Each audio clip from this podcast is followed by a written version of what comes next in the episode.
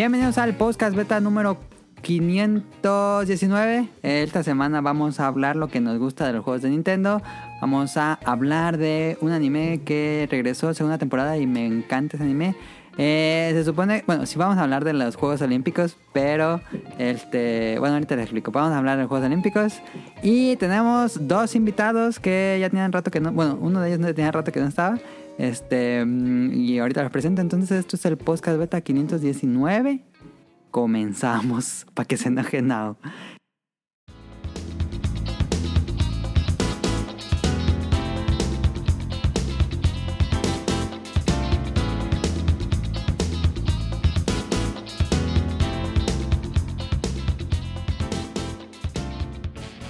Esta semana eh, tengo el placer de tener a Kamui, que ya tenía rato. ¿Cuándo vinieron a Morelia, Kamui? Um, sabes? Estuvimos finales de mayo. Mayo, yo creo fue el programa. 504, ¿no? Porque sí, ya. ya Ay, sí, no me acuerdo el número, numeración. eran- ya eran ya habían 500, pasado, pero. Sí, poquitos Sí. después del 500, sí. Ok. Por ahí así. Sí, ya tenía rato que no. que Pero sí, no pues, pues ahorita haciendo memoria dije, no, no pasó tanto, pero pues bueno, pues los programas son semanales, entonces sí, obviamente se siente ya más distante este asunto, pero pues ya pasó un rato, cierto. Pero pues ya, aquí Ya, estamos ya de regresó. Kamui Sí, al yay. podcast beta, que, que esté más, más seguido. Este, mm, y también tenemos a Rion Jun desde Japón, que nos está, tenemos el placer de que nos acompañe esta semana. Eh, El placer es mío, muchísimas gracias y a ver aquí qué, qué comentamos. Los invité a Kamui y a Rion porque creo yo, o bueno, tienen cierta afición por eh, la marca Nintendo, entonces creo que queda perfecto para el tema. Y esta semana se supone que nos iba a acompañar Sonic Motion, pero no, no pudo, tuvo una actividad este, de último momento y tuvo que salir. Y Caro sí no iba a poder desde, es, ya me había dicho que, que no iba a poder. Este, mm, entonces, pues vamos a estar nosotros tres nada más. Deja, digo, para que se cumpla la maldición. A lo mejor este programa dura muy poco, ¿no? Este, pero bueno, comenzamos con este programa con que juegan la semana. Si quieres, tú pre- comienza, Kamui. Bueno, yo, yo lo que he estado jugando es eh, Zelda Ocarina of Time 3D. Eh, bueno, más Ah, que nada porque los- les toca el episodio de Pixelania. Sí, es que Pixelania estamos haciendo podcasts mensuales especiales de, Zelda, entonces cada mes estamos jugando uno distinto conforme van, han ido saliendo. Entonces es- ya estamos en agosto, entonces en el mes de agosto ya le toca a Zelda Ocarina of Time, entonces lo estoy volviendo a jugar para tenerlo un poco más fresco de toda esta experiencia y ha sido grato ahí este volverlos a retomar y pues obviamente ya un- pues recientemente porque ya los aprecias distinto. Entonces, pues ahí, ahí lo estamos este, jugando ahí por si los quieren eh, escuchar. Escuchar. Pues, pues ahí lo estamos publicando en distintas plataformas de ¿Llevan podcast. cuatro o tres? Sí, ya el último cuatro, ¿eh? fue Link's Awakening. Link's Awakening, ajá, con Ujú. Mika estuvo ahí acompañándole. Y bueno, Sí, más, sí, más sí. invitados. Sí, sí, sí. No le ahí- dije a Mika, le iba a decir a Mika, pero dije, no, le va a quedar este ahí muy apretado la agenda porque ellos graban a esta misma hora hoy, eh, tipos Que- móviles. Que Entonces ahí tuve una le imprecisión porque eh, eh, graban, es, bueno, ocasionalmente sí, sí graban en sábado, pero ya Ajá. su día fijo son los viernes. Ya, ya tienen ese día para Ah. grabar. Ajá, pero si Yo también tenía entendido que eran los sábados. Sí, pero ya graban viernes, pero si tienen ahí eh, alguna complicación para grabar, sí utilizan sábado, pero ya me comentó que a veces lo graban muy temprano. Dije, ah, pues órale, pues ya le dije a Mele, ya la regué. Ah, pues lo hubieras invitado de todos modos.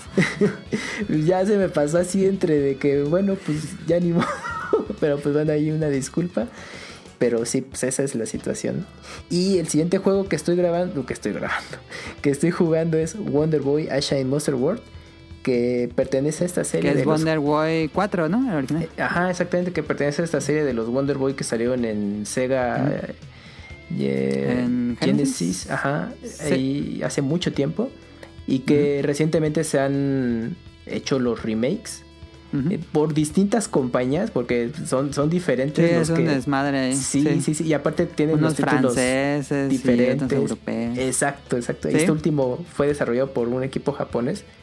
Entonces los remakes pues Y sí yo, son yo vi los, diferentes. los videos y no me gustó el look de este nuevo. Me gusta muchísimo más el original. No me siento que le quitó mucha vida el 3D a este a este Wonder Boy en específico. Sí, es que comparado con los a dos Con anteriores. los otros dos. Ajá. eh, sí, no, no se ve tan cuidado el, el apartado gráfico del remake que hicieron. Pero se El- puede jugar con el original. Ajá, el agregado es que te incluye el original, entonces bueno, es Ah, una bueno, manera bueno. ahí. Si quieren conocerlo, al menos por el original. Es que el original está bien bonito la animación 2D. Sí, sí, sí, no, pues es que pues, ya estos juegos sabes que lucen mucho y, y, mm, envejecen bien. Y se agradecen estos remakes porque pues de alguna manera permite que mucha gente los conozca o incluso los que quizás ahí tenían como el recuerdo muy lejano de haberlos conocido o jugado alguna de las tantas entregas, pues tener oportunidad de retomarlos y conocerlos. Esta última entrega no es de lo mejor el, el remake comparado con los otros. Pero bueno, mira, pues está padre que, que existe este remake. Pues, Pues te con que tenga el original. Y ya con el original agregado, pues qué mejor.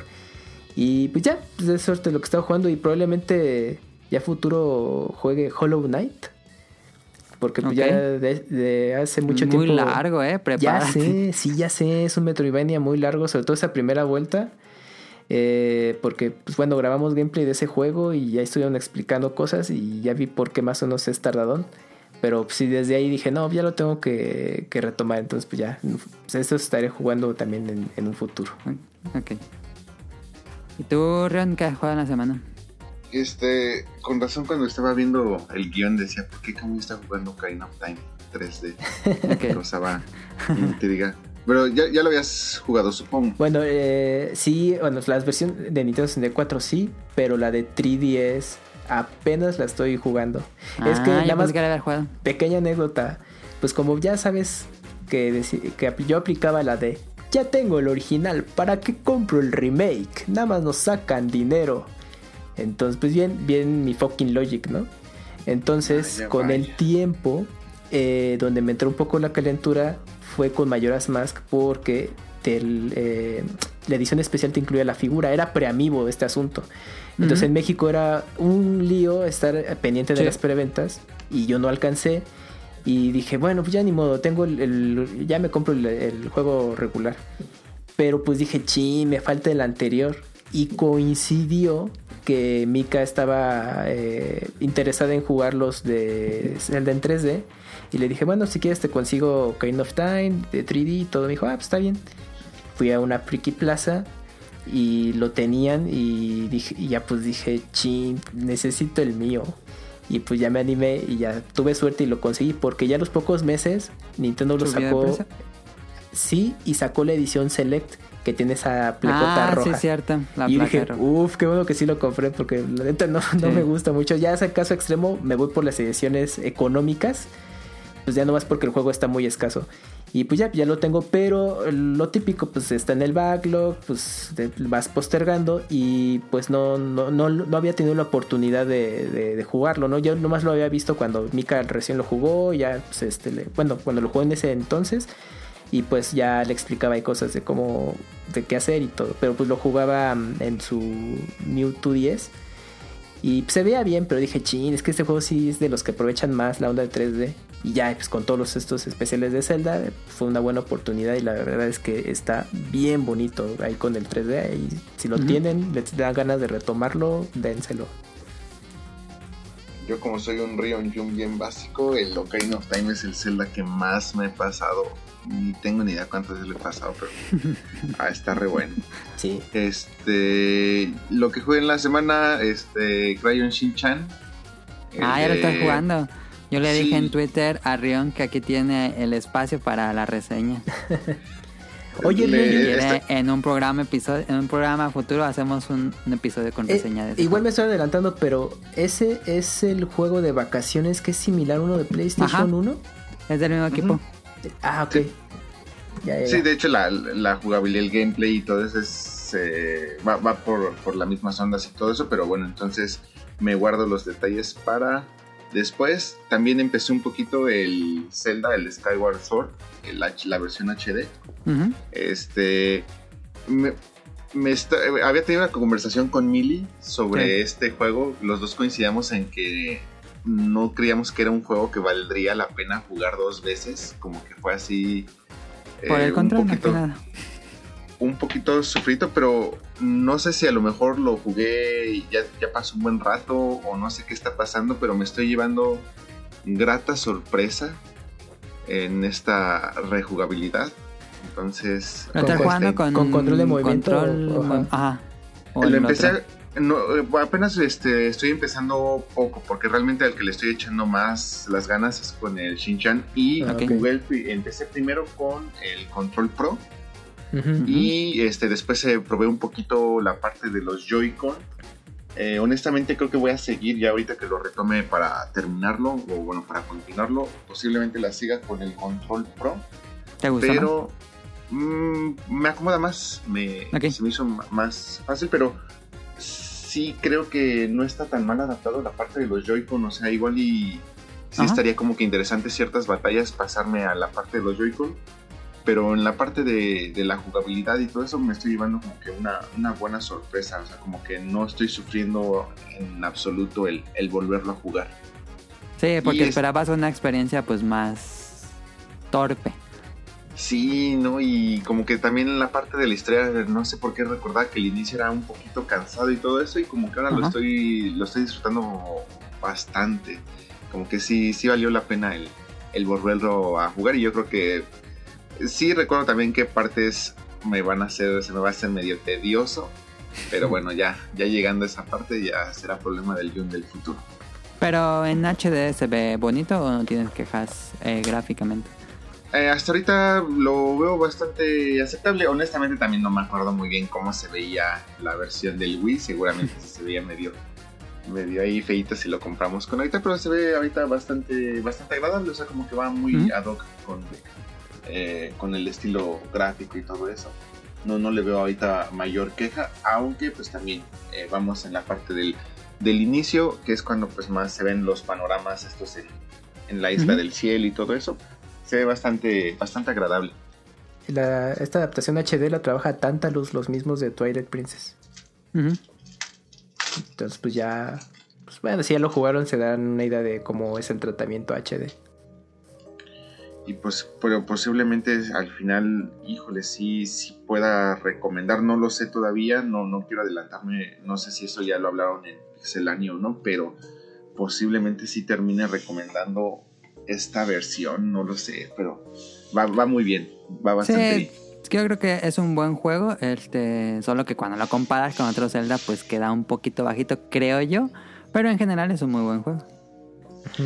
Y de ahí pues he estado siguiendo también ahí dándole un poquito de atención a mis Sims, que ya eh, mi primera generación ya están viejitos, entonces pues ya no tarda en llevárselos la muerte y posiblemente ya cuando se los lleve la muerte ahí lo deje porque pues no sé, como que Sábado, no. Enloquezcan, no como en en Malcolm. momento. No sé en qué Sims momento 4 es la última entrega. Sí, hasta ahorita es la última entrega y tuvo ¿Te gustaría hace- ver una, una secuela, Sim 5? Pues lo que pasa es de que ahorita, hace menos de un mes, posiblemente mes y medio, por mucho, salió la última expansión, si no mal recuerdo. Ah, siguen sacando expansiones, ok. Entonces sí, a esta eh, versión 4 es a la que yo creo que más expansiones les han metido.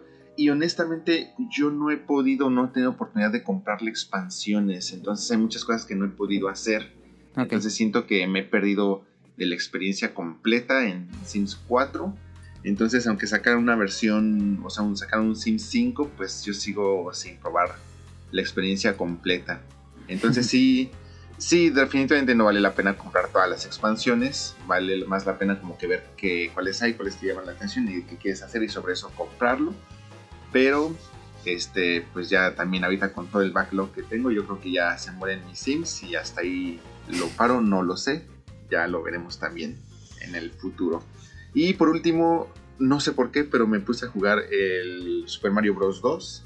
En mi consola virtual pues es japonesa, entonces sería el Super Mario USA como Ok. parte de la colección de Super Mario Collection. que En América se llama Super Mario All Stars, si no All mal Stars. recuerdo. Ajá.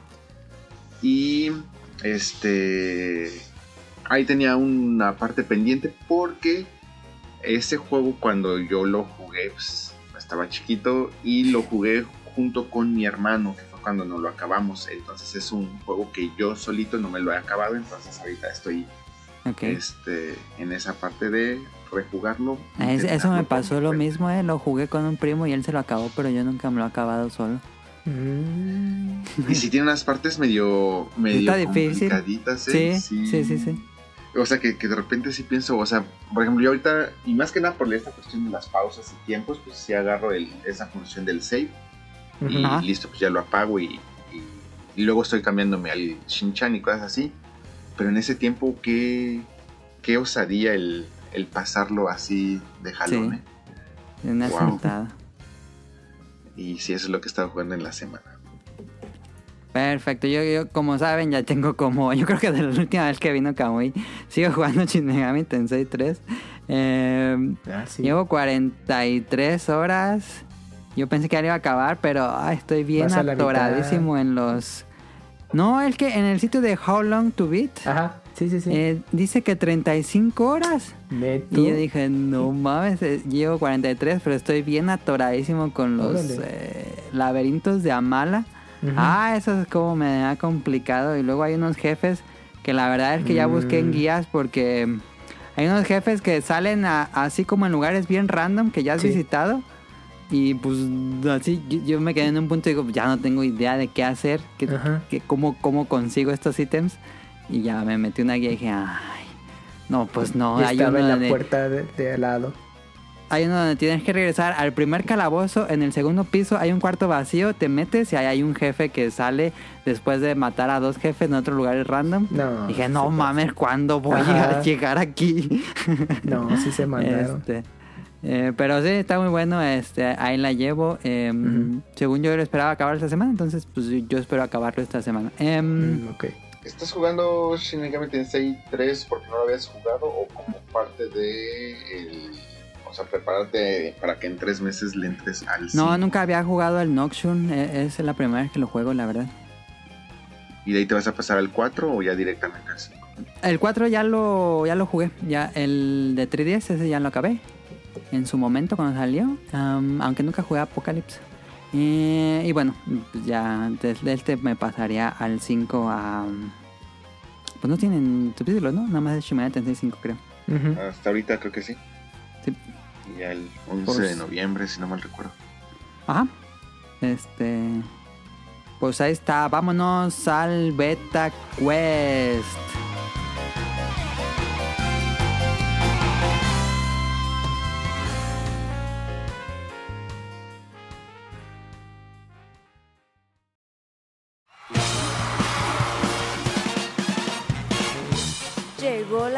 Del Beta Quest.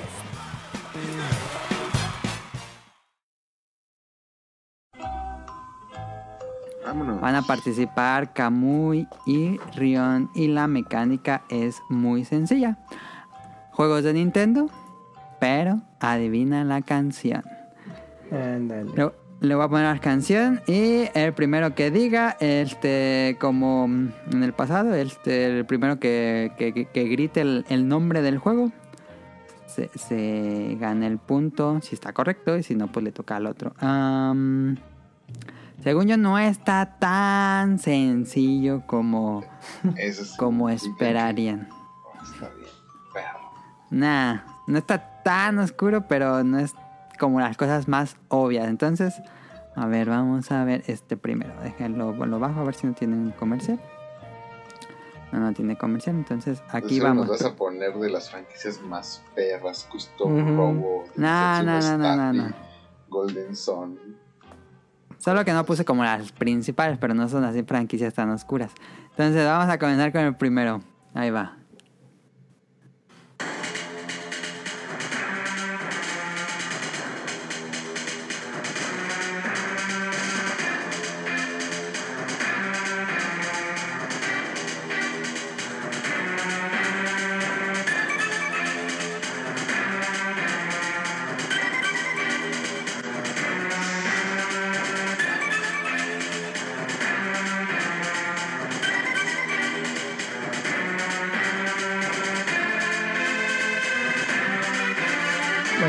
Cuál.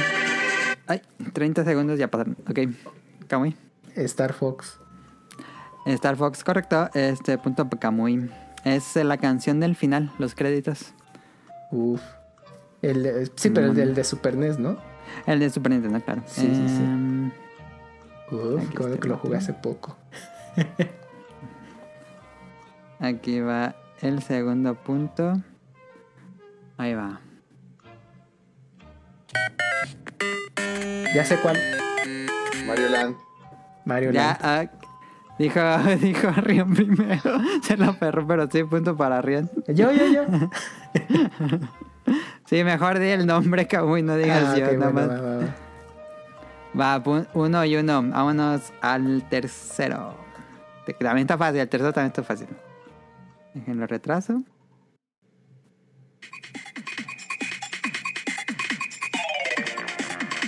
Super Mario RPG. Ahí está, punto Kamui. Dos, uno. Este, ya vamos tres. La natina a todos. Vámonos al cuarto. Dejen ver. ¿A qué cuarto nos vamos? Aquí va. ¿Quieren dejarlo pasar? Pero probablemente ya la sepan. Ah, Super Mario. WarioWare. eh, Wario, Wario. WarioWare. A ver, ¿qué pasa? ¿Kamui? WarioWare. No, no es WarioWare. Ah, Rion, puedes todavía participar. Mm, ¿Quieres que siga poniendo la canción? Sí. A ver.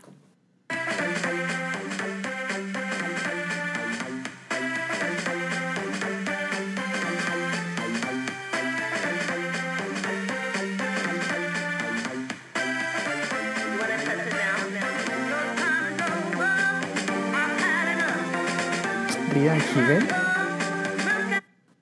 Eh, 30 segundos. Es que iba a decir también. No. Wario, pero. Ay. Pero Elite Beat Agents no creo. No, ese no es el Elite Agents. No. Este, Ay, sí, no te manejo esa. yo tampoco. Yo sí me fui con la Si no finta es- de que era WarioWare, pero pues no. Sí, de hecho suena completamente. Ajá. El tweet, tweet, tweet, tweet. tweet. Ah, espérame, espérame, espérame. Ajá. Pokémon Snap.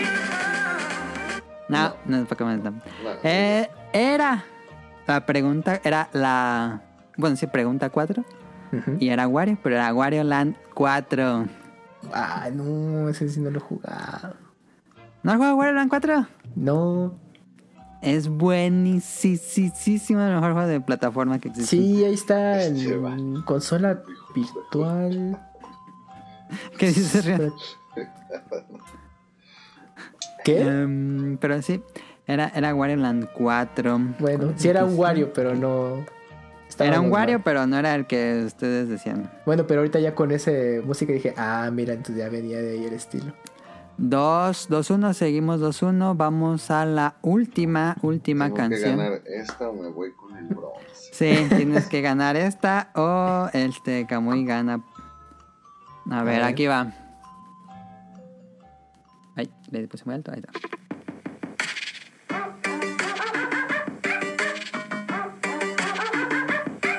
Puta.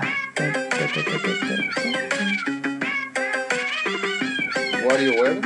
No. No. Ya sé cuál es y se me olvida el nombre.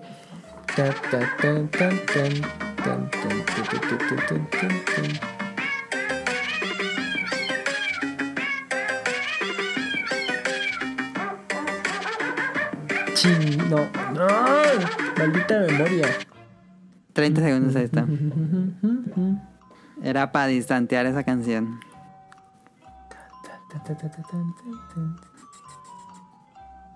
Chingado. Y es que creo que lo jugué Nintendo. más. Ah, ya, ya, ya. Es de Link's Awakening. Link's Awakening, la villa de los animales. Ujú. Uf. Punto para Kamui. Casi. Sí, no, no, no. Iba a despeñar, pero me salvé. Perdí. Ahora sí ganó Kamui y perdió Rion. Este. Sí, porque esa canción suena como de otro juego, pero sí, es de sí, Zelda. sí, sí, así es. Sí, sí, sí, es que sí me Eh. sonaba y dije, puta, si hace poco la estaba escuchando, ya. Uf.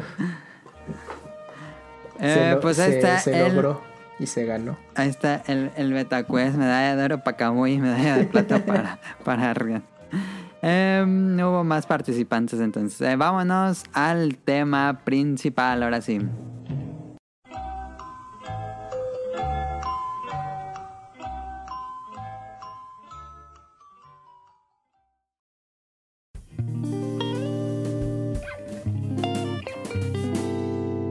Tema principal.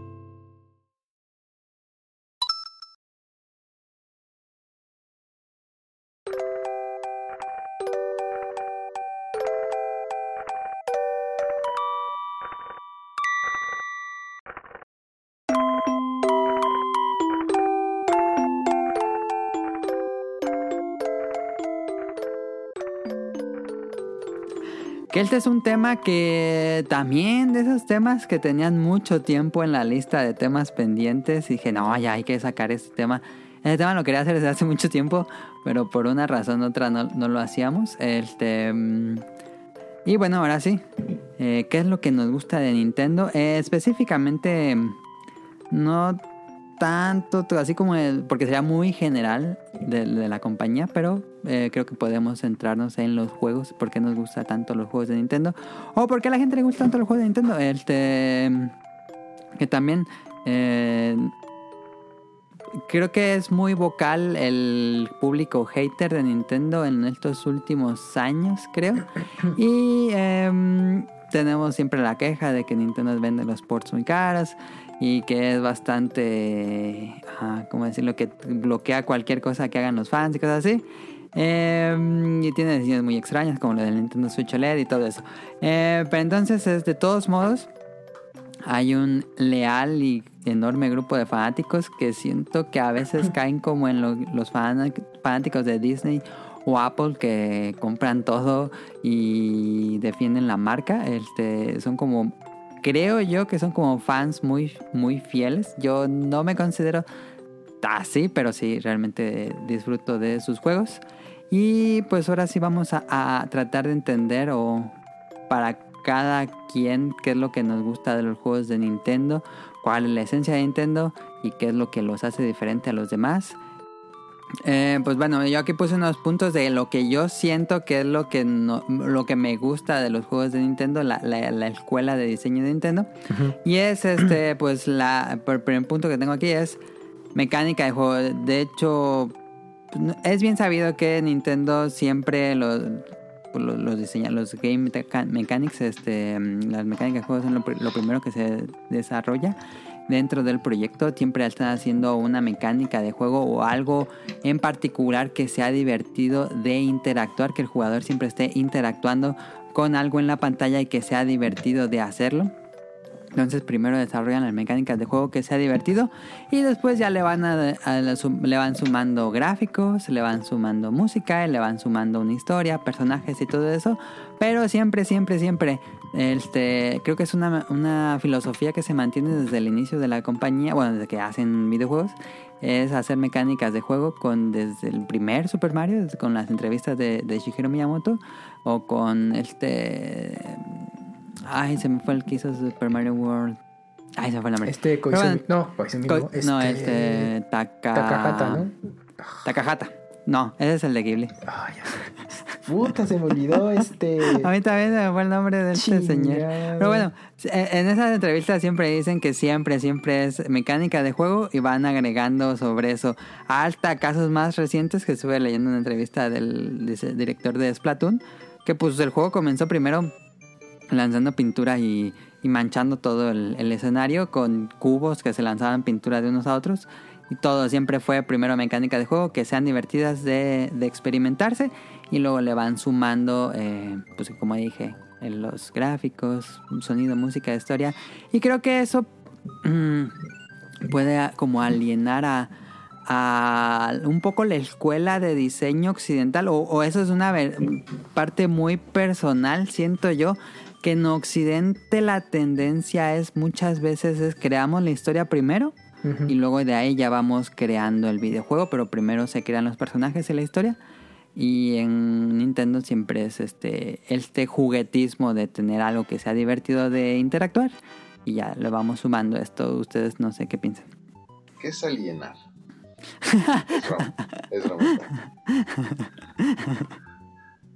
Eh, yo creo que una de las cosas que más me han llamado la, la atención de, de Nintendo, obviamente eh, aquí debo de hacer la aclaración, yo no soy diseñador en- de ningún tipo y de ningún estilo, entonces eh, puede haber mucha ignorancia en mis palabras, pero eh, creo que hay un, un amor por el detalle que no ves, o al menos en- durante muchos años no se veía en ninguna otra compañía. Eh, un diseño impecable en la cuestión de eh, del diseño de los, de los juegos, eh, la cuestión de, por ejemplo, desde el arte de las cajas. Obviamente estoy hablando de la arte de las cajas originales, no, no hay algunas que a lo mejor pudieron sufrir cambios en la versión de Occidente, cosas así. Pero este, realmente todo lo que se crea, eh, digamos, en el trasfondo de, los, de las IPs de Nintendo, tiene como que mucha magia, tiene muchas cosas que se le pueden eh, rescatar. Eh, Nintendo, al menos en la parte de Japón, siempre ha tenido como que, por ejemplo, yo sé que una de las cosas que muchos se le reprochan, eh, particularmente en Occidente, pues es que desatienden como que de cierta forma el mercado, sus IPs y todo eso. Pero es que en Japón pareciera que es una compañía completamente distinta. O sea, desde el hecho de que tú vas a las tiendas y siempre encuentras folletos promocionales, catálogos, este, guías y todo eso que son completamente gratis de los próximos juegos que van a salir, los displays que arman en las tiendas sí son así como que wow, realmente es vas a ver este juego porque lo vas a ver, este todo lo que llegan a sacar de merchandising para para el juego, para el título, etcétera, consolas ediciones especiales, que todo esto bueno, recientemente ya se, ya se empieza a ver un poco más en occidente. Pero antes, Sí. o sea, por ejemplo, métanse a ver cuántas consolas ediciones especiales hay, por ejemplo, de Game Boy, de, de la parte de incluso, ¿cómo se llama? De, de 10, 10, 3DS. e incluso algunos Super Nintendos o Super NES, por así decirlo. Este, cuántos diseños hubo justamente de, por ejemplo, de estos Famicom, de estos Super Famicom, etcétera. Entonces, eh, realmente aquí siempre se le ha invertido muchísimo, o Nintendo siempre ha tratado de invertir muchísimo a toda la parte de, de sus IPs, de sus, eh, de sus marcas, de sus consolas, etcétera. Y sí, como que te empiezas a crear como que ese fanatismo por la, por la compañía y te invita como que siempre a querer coleccionar, como que eh, ser parte o seguir de cerca todas estas eh, secuelas o incluso hasta los remakes y todo eso es como que la parte de, ah, pues es que es de Nintendo y es una parte de mis IPs favoritas, entonces la debo de tener. Recientemente se abrió una, la tienda, la primera tienda oficial, por ejemplo, de, de Nintendo en Japón, Pero pues ya realmente había existían tiendas POP de Nintendo por aquí de repente o se sacaba una tienda de alguna IP, etcétera. Han hecho muchos torneos por aquí siempre, se están haciendo torneos oficiales donde se manejan premios muy muy grandes o incluso premios muy especiales. También ahí van a haber consolas que solamente se entregaron en ciertos torneos, este o cosas así. Entonces realmente sí te sí saben cómo generarte ese amor o esa lealtad por la marca que pues sí muchas veces llega a esas situaciones ridículas que mencionó Mili pero bueno pues es como que parte de parte del juego. ¿Tú cómo te gustaría agregar? No, pues Ryun eh, abarcó un buen punto que es justamente cómo es que te hacen el objeto del deseo los productos de Nintendo. Y pues bueno, ahí ya habrá un sector del base de interesados en pues volver a comprar los juegos, digamos, si es que ya tuvieron su versión original, ahora el remake, eh, o incluso pues invertirle más a una edición especial, eh, limitada y sobre todo si es eh, hardware, eh, pues que todavía tengan que invertirle ese extra, ¿no? Pero yo creo que también lo que caracteriza mucho pues son pues las mecánicas de juego que pues las hacen atractivas eh, para pues muchos jugadores, incluso quizás no tan eh, pues interesados en jugar videojuegos. Creo que ese es un punto también clave que tiene la compañía de que pues pues sobre todo con la, con la aparición de Nintendo Wii de hacer accesibles los videojuegos a todo público, pues dijeron, "No, pues hay que hacer ciertas mecánicas que sean accesibles para para mucha gente y no solamente que sean videojugadores, ¿no? Entonces, pues ahí lo podemos, lo pudimos apreciar en su momento con, con Wii y o si no, pues en juegos ya también más recientes, ¿no? Pues por ejemplo, me estaba acordando como el, el, este minijuego, por decirlo así, el del conejito para brincar la cuerda que está en Nintendo Switch. Ah, sí. Que pues es bien, bien básico. O sea, se ve casi un, un equipo máximo tres personas o, o, incluso menos pues dijo, pues voy a hacer este jueguito de prueba y lo voy a hacer para, pues, pues para ejercitarnos de alguna manera y gustó la idea y la lanzaron y pues hizo súper exitoso justamente por todos estos tiempos que vivimos de pandemia en el que dices, bueno, pues no puedo estar saliendo para hacer ejercicio como antes, pero pues necesito tener cierta actividad. Y pues ahí te están ofreciendo eso, ¿no? Y pues bueno, fue gratis en, en algún momento. Creo que todavía no lo han retirado, me parece. Creo que no porque iba a ser limitado, ¿no? Así, hasta tal mes y luego iban a quitar, pero tuvo, tuvo un éxito tremendo, obvio, gratis, influye mucho esto, pero pues ahí te la pasas bien, ¿no? Pues ahí que rompas tu récord de saltos, ¿no? O también vimos, por ejemplo, Ring Fit Adventure, que, que obviamente no es una fórmula nueva de, de juegos. Eh, pero sí es, sí se siente fresca, aunque no es nueva, sí, es una cosa sí, completamente sí, fresca. Sí, tu, tuve la oportunidad ahí de, de, conseguirme uno y en su momento sí le estuve dando y se, ahí este pues haciendo no, no ejercicio como tal no sino al menos eh, pues eh, moviéndome con, el, con este con este aparato del Ring Fit y está bastante bien pues ahí te ponen su historia estilo RPG y pues, pues adelante ahí haces tus rutinas y si no las personalizas y está también muy simple y todo y es una manera básica de que te ejercites y ya de ahí pues si te interesa ya haces tus rutinas como deben de ser fuera del juego. Pero pues, también tuvo un éxito tremendo por todo lo que está pasando y pues algo bien, bien simple, ¿no? Eh, o también los juegos eh, en su momento, los Game Watch, ¿no? Pues de que eran eran juegos pues, de portátiles pues para poder llevarlo antes del Game uh -huh. Boy y pues, pues, bastante entretenidos. Yo tuve la oportunidad de tener un Game Watch de Super Mario Bros mucho antes de tener, de que, pues bueno, coincidiera poquito antes de, de, de tener un NES, porque todavía se, se, podían en México conseguir los Game Watch antes de que escasearan. Y pues yo me la pasaba ahí entretenidísimo con Mario, con, con este juego de Super Mario y pues ni siquiera tenía historia, imagínate, ¿no? Y pues decía, bueno, pues no, lo pues más no. cercano. Entonces, pura mecánica de juego, pura y simple mecánica exactamente, de juego, que sea sí, sí, sí.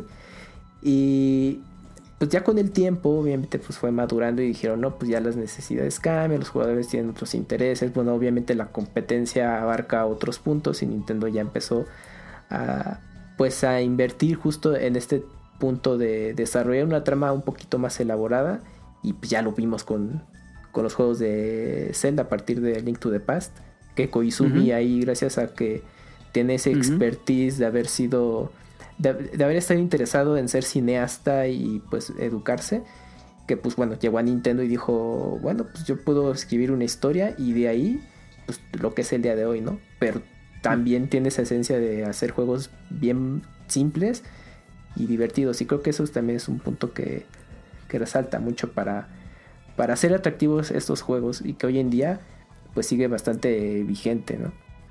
Uh -huh. Accesible, pero con profundidad. Había puesto este. Uh -huh. Sí, como dice Kamui, el Ring Fit Adventure, pues es una cosa muy accesible. No ocupa saber cómo funciona un control y uh -huh. lo puedes jugar. Este, pero también tiene esta parte que si te quieres ya tú clavar en el juego, se puede bastante profundo. O los, cualquier Mario Bros. Este, cualquier niño lo puede jugar pero también tiene su parte profunda que puedes dominar y cumplir este, ajá, hacer el 100%, que es donde está lo más clavado, está Mario Kart, está bueno, pues, casi casi todos los juegos de Nintendo son muy sencillos de jugar, cualquiera lo entiende, uh -huh. pero tiene una profundidad ahí pues sí, intrínseca a, a que sea accesible, este se me hace muy interesante y relacionado a esto, pues el hecho de que sea tan accesible es que siento que siempre lo piensan como que como que lo que interactúas en la pantalla se sienta como un juguete. El, de hecho, el simple hecho de mover a Mario Bros. se siente divertido de hacerlo sin necesidad de, de que haya más objetos. El simple hecho de hacer los saltos de Mario Bros. es algo divertido y en- entretenido de hacer. Entonces, este siempre me gusta este sentimiento Un como ejemplo- de que estás haciendo un juego. Sí, Un sí, ejemplo de esto que mencionas, Mele, es Nintendo Labo, que en un principio, pues sí, pues fue muy criticado, sobre todo por los, yo creo que muchos jugadores eh, pues empedernidos, ¿no? De que pues quieren experiencias pues más profundas de videojuego y, y no tanto el hecho de tener que comprar el cartón y armarlo. Nintendo creo que ahí en su momento eh, pues regresó como a, esa base.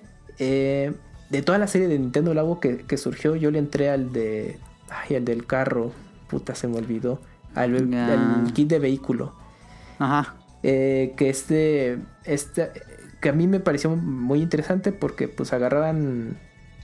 eh, construías tu, tu motor y tu volante. Y tenías minijuegos justamente de vehículos y que tenían un poquito más de profundidad. A mí se me hizo un poco más equilibrado este asunto. Y pues el hecho de justamente de armar tu vehículo y pues bueno, yo, yo lo aprecio en el tema de diseño de, empaque. Yo creo que también tú estudias la oportunidad de tenerlo. O sea, tan solamente de cómo están las mismas instrucciones, todos los suajes y, y dobleces que tienes que hacer, es eh, guiarte con, con el mismo Switch. eh, que, que, pues a mí me pareció increíble. O sea, es que si era una cosa de un equipo ahí de, de diseño que se sentó y justamente idearon la manera en hacerlo justo a este punto muy accesible. Porque pues iban, es un producto enfocado justamente para, para padres e hijos, ¿no?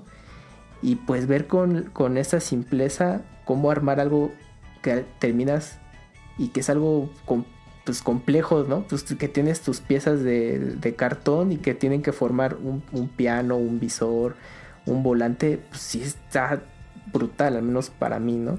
Y ya la- justamente ya hacer la interacción de, de tu pedazo de cartón con el videojuego.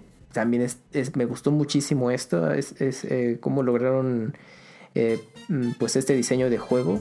Y también. Eh, muy interesante no pero precisamente iba enfocado más a, un público pero pues yo tuve oportunidad ahí de, conseguírmelo y pues la verdad pues me gustó mucho la, la experiencia ahí de juego obviamente pues se ocupa mucho espacio ahí la- las piezas no pero Ese bueno, problema, sí. es- Pero sí es son ideas muy frescas Sí, en sí, que pocos, pocas compañías se arriesgan. O por ejemplo este nuevo de, de desarrollo, El programar tu Garage- videojuego Garage. ¿Cómo se Garage llama? Build. Ay, te iba a decir Garage Band. Es Garage Build. Garage. Build, ¿sí? Sí, que va por esa misma línea, ¿no? Que, que es este programar tus propios videojuegos. Y pues tiene también todo ese look and feel de, de No Labo siempre le pega a Nintendo, pero es agradable que alguien esté haciendo estas propuestas Ujú. frescas. Sí, sí, sí, pero pues se mantiene. Y con Switch como que han agarrado ese punto, ¿eh? Como, como de, de retomar estas cosas de irse a otros públicos, hacerlos justamente accesibles. Que no siempre, como dices, no, no siempre les pega. Pero pues ahí lo siguen intentando. Ujú. Es que ahí es un contraste muy interesante de, de Nintendo. O sea, creo que como compañía y teniendo eh, a sus directivos o presidentes, han tomado decisiones muy desacertadas que claramente se puede ver como que es una compañía que le teme mucho a la evolución en muchos aspectos y que muchas compañías pues sí las han rebasado este pues ya desde hace bastante tiempo pero también es una compañía que se ha atrevido a sacar o a innovar en esta parte de del videojuego pues creo que yo sé que muchos van a decir que no que el Wii no es innovación y hay una discusión todavía abierta para muchas personas pero o sea en la parte yo creo que del gameplay en la parte de aterrizar nuevas opciones en los juegos, pues Nintendo siempre se ha atrevido. Y también es eh, como que una, una cuestión un poco amarga a veces porque se atreve a muchas veces a innovar,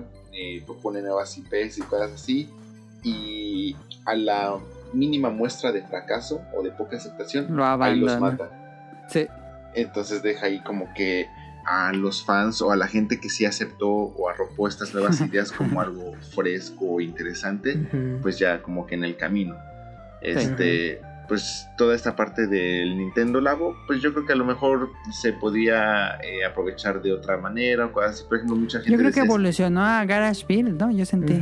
Ahora digital, totalmente. Ahora digital, ajá. Sí. Sí, sí, de hecho, pues ahí construyes, pero pues sin tener. Es que la interfaz es como muy parecida y Sí. el estilo gráfico. Por ejemplo, yo siento que lo que hicieron con el Mario Kart Live era una cuestión eh, bastante Ah, también. interesante también. Eh, por ejemplo, yo lo, lo tuve y sí, pues ese es un juguete que a lo mejor el primer día pues lo estás jugando así, puedes hacer como que la transición, ¿no? o sea, todo bien emocionado y cosas así. El segundo día ya estás serio y el último día pues ya nada más estás ahí como moviendo a ver. O ya estás pensando qué, qué estupidez hacer con eso. Acumulando polvo Ya.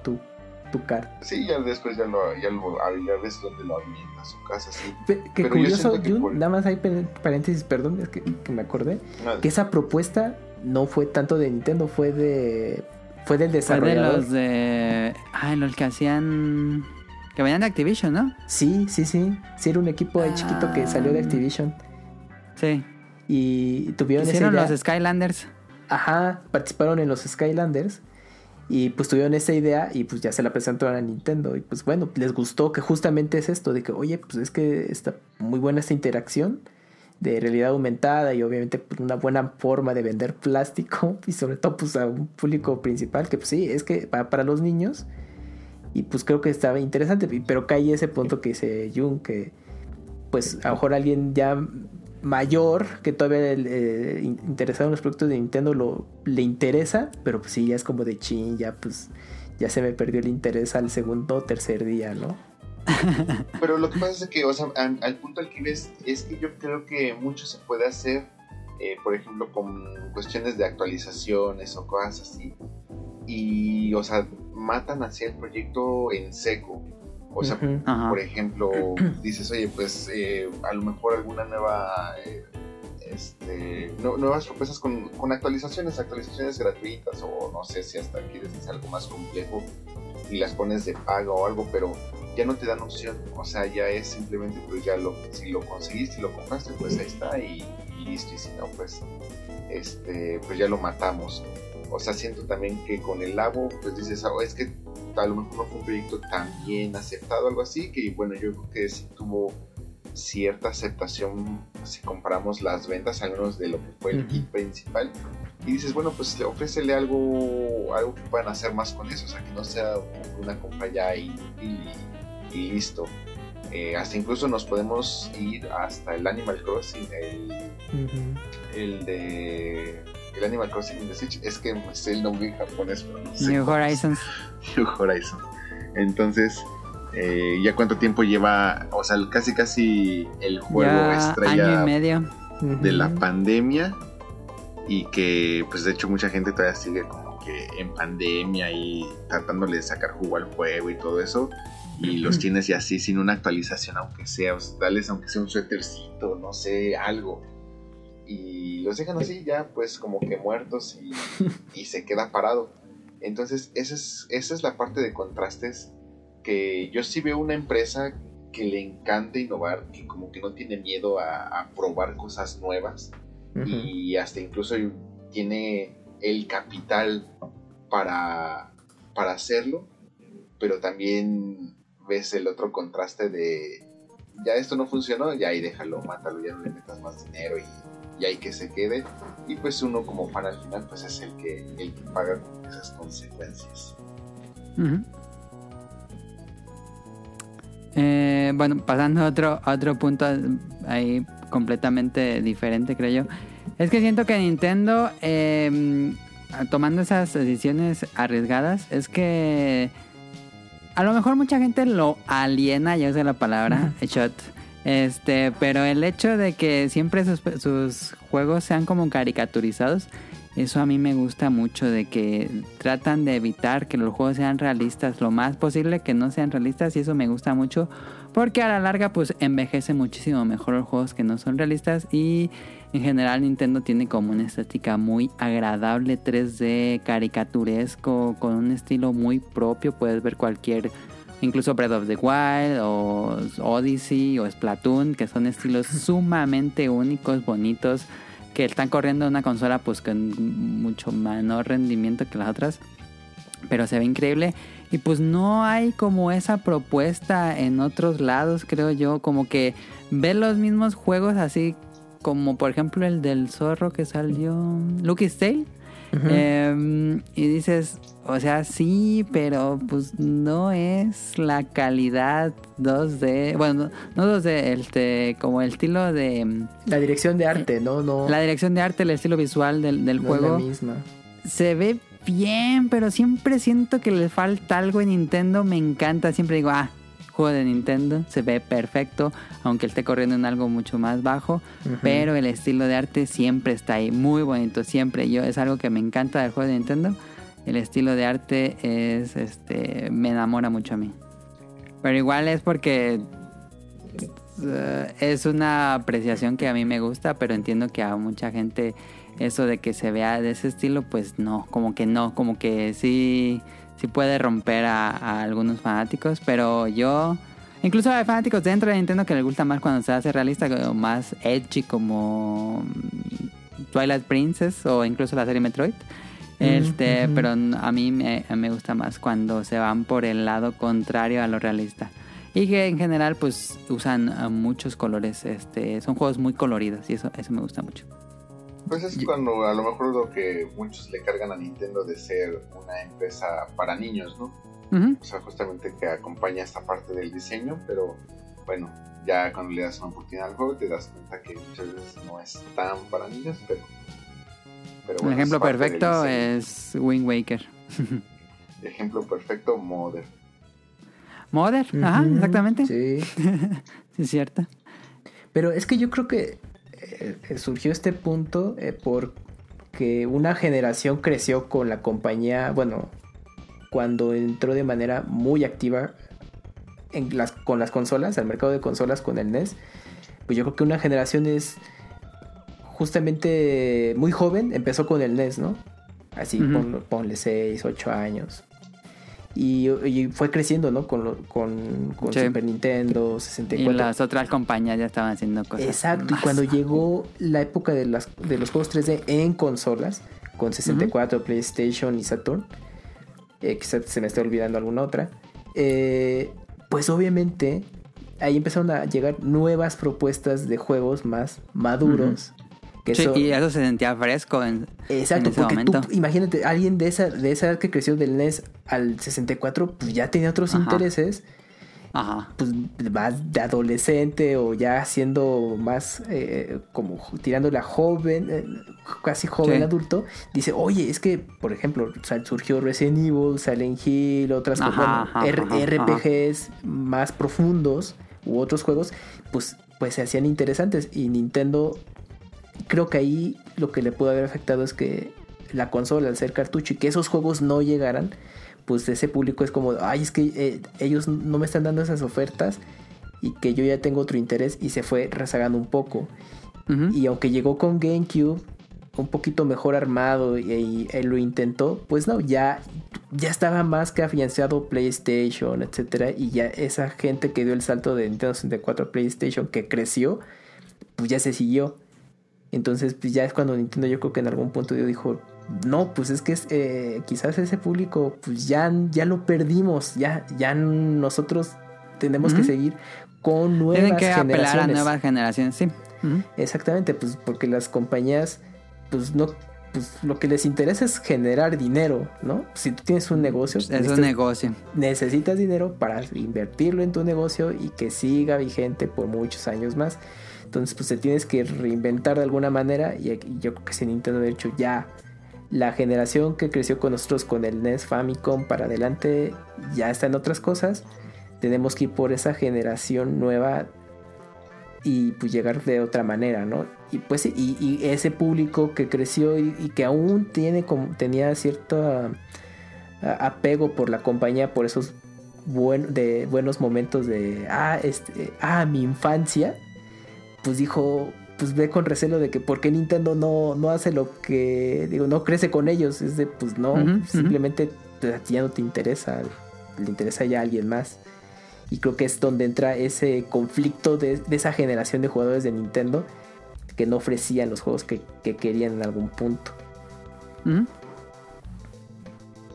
Yo No, creo que mucha gente que es Nintendera, pues es porque le tocó o nacer en esa generación o porque es hijo de algún este papá de esa generación y pues los como que le inculcaron, ¿no? El, el ser Nintendero, pero pues sí, yo creo que sí, o sea, vamos, también no estamos en una, yo creo que nos tocó a nosotros justamente el- la época de videojuegos y pues eh, la época dorada de videojuegos o el nacimiento de una época dorada de videojuegos, entonces pues yo creo que Nintendo es eh, uno de los precursores más importantes y no, no podías formar parte de, de esa generación haciendo de lado a Nintendo. Y yo creo que aquí lo, lo ideal sería cuando puedes complementar perfectamente tu gusto de Nintendo con, con otras plataformas, pero no, bueno, no ya- cerrarse. Ese ya va para, para otro tema. ¿Tienen algo más que les gusta de los juegos o de la compañía en general? Pues. Ah. Ah, adelante, Jun. No, dale, dale, dale. Bueno, es que coincido contigo de toda la que es la. eh, pues la apariencia del juego es muy atractiva justamente por este tema de que es como muy agradable a la vista y lo colorido, entonces se vuelve un tanto creo que refrescante en estos tiempos actuales en que todos son colores sepia, eh, escala de grises, hiperrealismo, que están increíbles, ¿no? O sea, hay juegos que, Sí. que te ofrecen ese toque de, de realismo y te la pasa a pasar muy bien. Pero pues de pronto ya ves juegos de Nintendo o incluso otras compañías que siguen una línea similar que pues la verdad es que pues es, es un descanso, ¿no? Es como, como- o sea, lo ves novedoso cuando pues justamente ahí sí existe, ¿no? Y, y creo que eso lo, lo hace llamativo pues para que te des como un descanso de, de todo esto y pues te la pases muy bien, pero que aparte sea un buen producto a final de cuentas. Y pues creo Incluso que... yo creo que Ah, perdón. No, Este, dime, co- dime, como los, los. Así pensando, este, por ejemplo, el Planet, el nuevo que salió, Sí. pues sí se ve bonito, pero sabes que no es Nintendo, no sé cómo explicar. Es como, por Ajá. ejemplo, mi, mi analogía sería como ves una película de Ghibli y sabes exactamente que es una película de Ghibli y dices, ah, claro, es una película de Ghibli. Y cuando ves, por ejemplo, la de Mari and the Flower. Sí, no otros qué, similares, ¿no? Ajá, que vienen de Ajá, la que ves películas, estudios, ajá, estudios o, o gente que viene de, de Ghibli. Dices, o sea, sí se parece a Ghibli, pero no es Ghibli. Así, así me pasa con los juegos de Nintendo. Mm. Sí, pues es que pues uno pues quiere buscar como la- las mismas propuestas, o sea, lo, lo que te gusta, esa fórmula probada con, con alguien más y pues, pues no, pues van a tener su estilo, a final de cuentas. O yo creo que también está la parte de que te aferras a que si no viene de Nintendo la Eh, También puede ser. También. Ni siquiera le, le quieres dar una, una Sí. Una oportunidad. Pero bueno, yo creo que también es parte de, de la magia de, de Nintendo. O sea, realmente yo creo que es. O bueno, a lo mejor eh, me eh, lo estoy analizando mal, pero siento que es más fácil como que encariñarte y sentir como que esa, ese amor por, la, por los personajes de Nintendo que con los de otras compañías. Entonces, pues ya es más fácil que te los vendan en los Ujú. N1000 Marios haciendo N cantidad de deportes que hay, o cualquier otro empleo que exista. Y vamos, o sea, de que es, es más fácil que nazca la nostalgia en esta parte de los juegos de Nintendo que con, que con los demás. Por ejemplo. Splatoon, que es una IP que no es tan vieja, o sea, que podemos considerar de sus IPs relativamente Es del recientes. 2015, por ahí creo. Es una IP de las que, al menos aquí en Japón, es de las IPs más amadas. O sea, colección que sale de Splatoon ya a los 5 días ya está agotada, ya tienes que esperarte a que a la nueva oleada, si es que va a haber. Este, yo creo que sí es, por ejemplo, cuando vas caminando aquí por las calles de Japón y ve, ve- encontrar a alguien con algo de Nintendo, es casi como que un 70% seguro que puede ser más fácil que encuentres a alguien con algo de Splatoon. Mm, antes que de otra este de otra IP. Y eso que, por ejemplo, ahorita ya hay varias cosas de Sonomon, de Animal Crossing, por ejemplo, o de Mario cosas así, que uno pensaría que pues, es más fácil tener ahí un honguito de Mario o algo así. No, yo sí he visto Más a mucha gente con cosas de Splatoon en sus mochilas, en sus bolsas, este, playeras, etcétera. Entonces, como que esta parte de los personajes, eh, no sé, como que Nintendo sí tiene una fórmula muy, muy buena para, Para sacarle provecho a, a sus personajes. Eh, no es Nintendo especialmente, pero por ejemplo lo podemos ver con Pokémon. La forma en la que explotan a, a sus, a sus personajes es, es increíble. Me, me gusta muchísimo cómo manejan eh, toda esta parte o cómo tratan de explotar con su merchandising y todo eso a, a sus a sus personajes. Eh, ahorita que mencionaba Jung eh, con Splatoon, pues bueno, es que ahí apeló mucho el, el equipo de diseño el- eh, a un público muy juvenil, porque pues práctica, o sea, eh, va para más mm, adolescentes, adultos, pues por toda la estética que tiene, eh, está, está muy Y basado también en las mencionaba el... Ajá, el creador decía que también apelaba a un público que nació en los noventas por Ajá, todos los exacto. colores, como que todos los colores que usaron era muy de los noventas. Ujú. Y también pues no hay que olvidar eh, que los juegos de Kirby pues también tienen su buena base de fans y, su estética pues es muy llamativa. Bueno, en lo personal a mí sí me gustan mucho los- la serie de Kirby y sí son Es la que más se arriesga Sí. visualmente, yo creo. y es la que serán juegos facilísimos al día de hoy porque pues, luego escucho, yo creo que esa generación, ¿no? Que ya es más la bregona, que dice, no, pues es que antes estaban, estaban más difíciles los juegos de Kirby. Y yo, bueno, pues no tiene mucho, jugué los, el Kirby de NES, en, en la versión de 3D Classics o los de Game Boy. Está fácil. Son muy accesibles desde ese entonces. Creo que, creo que ese, ese no sé. comentario nace porque Super Mario, diga Super Mario, de. Kirby All Stars, este, era como lo más frenético que tuvo la serie, como que nunca volvió a ese punto, siento yo. Sí, pero, pero, pero se quedaron ahí, ¿me sigues? Es como de, bueno, la sí, se serie queda- la gente se quedó ahí. nu- nunca ha sido así de para ju- videojugadores hardcore eh, desde que No. surgió, ¿no? No, o sea, fue una entrega en particular y pues ya los demás, justo como decías, empezaron a experimentar justamente, eh, justo los temas de dirección de arte, pues porque ahí está Kirby Plastilina, ¿no? El Kirby... eh, De estambre. Kirby, ajá, el, el Kirby Estambre, el Canvas Course de, de 10, que pues simplemente dibujabas los caminos para que Kirby lo siguiera, ¿no? Entonces, eh, se hizo de una base de, de jugadores, sí, pues muy jóvenes, pero aquí lo interesante es, como mencionaba Jung, con Pokémon, todo el merchandising que se deriva, o sea, de Kirby, tú has podido ver también la línea de personajes en peluches que hay, o bueno, hace mm, ya tiene un par de años salió li- un libro de arte que contiene una buena colección de todo el material gráfico de Kirby. No inventes, es que está increíble, está muy bonito. Y yo creo que pues si alguno de los escuchas es coincide y es diseñador gráfico o sus miles de variantes que al día de hoy ya existen, vale la pena que tengan este libro en su biblioteca de referencias porque te sorprende de ver ese material gráfico que hay y lo mismo con Splatoon, yo se lo recomiendo también. Sí, inventes toda la iconografía que tiene Splatoon, o sea que Sí. tú estás jugando ni te fijas o medio aprecias, pero cuando ves los libros dices, no mames, ¿en qué momento hicieron todo esto?